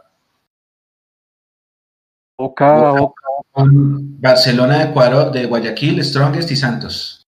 Fácil. No, ahí, sí. Oiga, listo, para ir cerrando, Mechu, ¿quién se va? ¿Quién cree que se va y quién quiere que se vaya? ¿O chico? a ver. ¿La Eh, Creo que se va, se va, se va Pereira. ¿Quiere que se vaya Pereira o chico? Creo que se va Pereira quiere que se vaya Pereira, chico? Eh, creo, creo que se va el Pereira. Quiero. ¿Cuál quiere? No, es que da lo mismo porque en seis meses va a volver. Edu. Sí, y habla de Tibios. ¿Se acuerda que estaba hablando de Tibios? Da lo mismo. Es que, Yo creo. hasta, hasta, los dirigentes estarán diciendo mejor descendamos ahorita que solamente duramos seis meses y volvemos, y si nos aguantamos seis meses más descendemos y ahí sí nos vamos un año yo creo y quiero que se vaya el chico. Yo creo que se va a ir el Pereira, pero quiero que vaya el chico. La que se va el Pereira, pero es que el chico tiene más goles en contra. Juega, uno juega con el Pasto, el otro juega con quienes, ambos juegan chico juega con Chico juega con Jaguares. En, Tunja, no, Exactamente. Pasto juega con con Pereira en, Pereira. Y el Pereira recibe al Pasto, exactamente. El problema es que Pasto con el empate de hoy, pues ya quedó, quedó muerto, entonces no va a ser juez únicamente. Es un error muy grande. ¿Para qué sacan al técnico anticipadamente? Sí, pero, él renunció, pero él renunció. Pero renunció. Por lo de la Sudamericana, le hubieran dicho, espérese a ver qué pasan estos tres partidos que, que nos metamos, pero. Renunció, sí, renunció. Tiene, uno juega contra un equipo de Costa que va a jugar a Tunja. Y el otro juega contra un equipo diezmado sin técnico que ya está pensando es más en el otro semestre. La diferencia de gol va, a ser importante ahí. No se le haga raro que terminemos viendo partidos con goleadas rarísimas. Ah, claro. Claro. puede llegar a pasar. Sí, puede llegar a pasar. Chico pudo haber hecho más goles en ese partido con Río Negro si no sale cagado el susto que con cuatro líneas de cuatro atrás. No, Juanque, Juanque, hacían tres goles en el primer tiempo y ya es un lesionado de una. El partido terminó. Sí, Como pasó en Ecuador. Como pasó en Ecuador. Sí. Orden, ya había dicho 3-0 y lesionado y se acabó el partido. Por Claro, claro. No, le iban a regalar esa posibilidad al chico de, de ponerse al día con su diferencia de goles, eso está claro. Ah, el FPC, qué vergüenza. Oiga, señores, muchas gracias. Vea, todavía tenemos 210 personas solo en YouTube. No sé en total ni cuántas tenemos, pero muchas gracias a todos de verdad por, por, este aguante, por haber estado todo este tiempo con nosotros, haber analizado la previa. Los esperamos desde las 3. Yo creo que vamos a estar el, el domingo en el partido y pues obviamente en el tercer tiempo analizando a ver cómo nos fue. Ojalá posiblemente clasificado entre los cuatro primeros. El lunes es el sorteo a las 12 del día Ahí nos tocará ver cuándo hacemos el live de la otra semana para analizar contra quién nos, nos, nos tocó en esa llave. Y nada, pendientes de todas las redes de Mundomillos. Edu, Juanse. para cerrar mensaje para la gente. Juanse, una Ay, antes, pues, antes de que cierren de- ahí ustedes, dele, muchachos, qué pena. Para que no se les olvide que estamos haciendo un giveaway de la, de la carta de Fernando Ah. Uribe firmada por él. Ahí está en pantalla. Y el sorteo lo vamos a hacer este domingo en el tercer tiempo del, del partido, ¿listo? Listo. Ya quedan avisados. La descripción está en el video. el link está en la descripción del video en YouTube y en Facebook. Esto buenísimo, gracias. Edu, ahora sí, para cerrar su mensaje para la gente. No, nada, muy rápido. Disfrutemos que estamos en finales. eh, disfrutemos que, que vamos a poder tener una fecha eh, 18 tranquilos. Eh, y pensemos en que se nos pueden dar las cosas y que estos muchachos que, que tienen la piel de millonarios, eh, la camiseta en la piel de millonarios mejor, eh, nos pueden llegar a dar muchas alegrías. Yo creo que es cuestión de, de rodearlos con muy buena energía y nosotros pensar que se pueden hacer las cosas. Eh, reitero que no somos los favoritos y eso en el fondo me gusta. Y por el otro lado, eh, pues a seguirse cuidando porque las cosas están muy, muy complicadas y las personas que tienen trabajo amárrense a ese puesto y agradezcan todos los días que tienen trabajo porque la cosa también está muy difícil para los que no tenemos. Así que un abrazo grande para todos, cuídense mucho y, y nada, nos vemos el domingo en tercer tiempo, ojalá hablando de un buen partido y un triunfo contra el Deportivo Cali. Jason, Básicamente, eh, por la misma línea de Edu, pues eh, disfrutemos del partido eh, con, con la tranquilidad de saber que ya estamos clasificados, pero sobre todo el mensaje es, ¿verdad? cuidémonos este fin de semana, sobre todo que hay que la cuarentena estricta. Siempre hay que cuidarse, pero, pero acatemos las medidas de este fin de semana. Eh, nada, ir a parques, me, me parece absurdo el tema. Afortunadamente regresaron lo de la ciclovía, pero me parece absurdo el tema de los parques. Eh, traten de cuidarse, traten de estar bien con sus familias. eh, los que no han vivido el tema, quizá la cogen todavía un poco relajado. Los que ya hemos tenido que pasar por esto, no es fácil, la verdad. Así que, eh, eh, por favor, el mensaje es ese. Cuídense mucho y, y cuídense para poder disfrutar, ojalá, de un Millonarios muy bueno en los playoffs. Yo me uno a lo que dice Jason. Por favor, respetemos las reglas, respetemos la ley. Si dice estar encerrados, guardémonos, cuidémonos, porque en verdad la cosa está complicada y a veces la gente no le está poniendo el cuidado que debería este tema del virus. O la gente cree que porque ya están empezando a vacunar, entonces ya todos tranquilos. No, la cosa está otra vez colapsada y hay que tener mucho cuidado. Y el segundo mensaje es, hombre, mm, hace dos años no pasaba esto que llegábamos a una última fecha relajados. Así que el partido del domingo, vivámoslo relajados, disfrutémoslo, tranquilos. Lo que vaya a pasar el domingo no va a cambiar nada el tema. Va a ser un partido distinto, diferente, que no va a marcar tendencia. Y tenemos que concientizarnos que el verdadero torneo comienza el próximo fin de semana. Este va a ser un partido de trámite. Si lo ganamos, si lo empatamos o lo perdemos, quedará para la estadística nomás, para ver si le recortamos a ese Cali que nos lleva nueve partidos. Pero eh, no armemos drama si no se gana, por ejemplo, y esperemos que el verdadero torneo empiece la otra semana. Un abrazo grande para todos y gracias por la compañía, como siempre, y a los que lo van a escuchar después en las plataformas de audio. Gracias, abrazo. A toda la gente, muchas gracias por acompañarnos. Pendientes de la transmisión del domingo, como les dijimos, mute a la transmisión de, de Win para que vean el video y obviamente con el relato del, del Tami con nosotros. Gracias a todos y cuídense mucho. Chao. Chao, chao. Chao.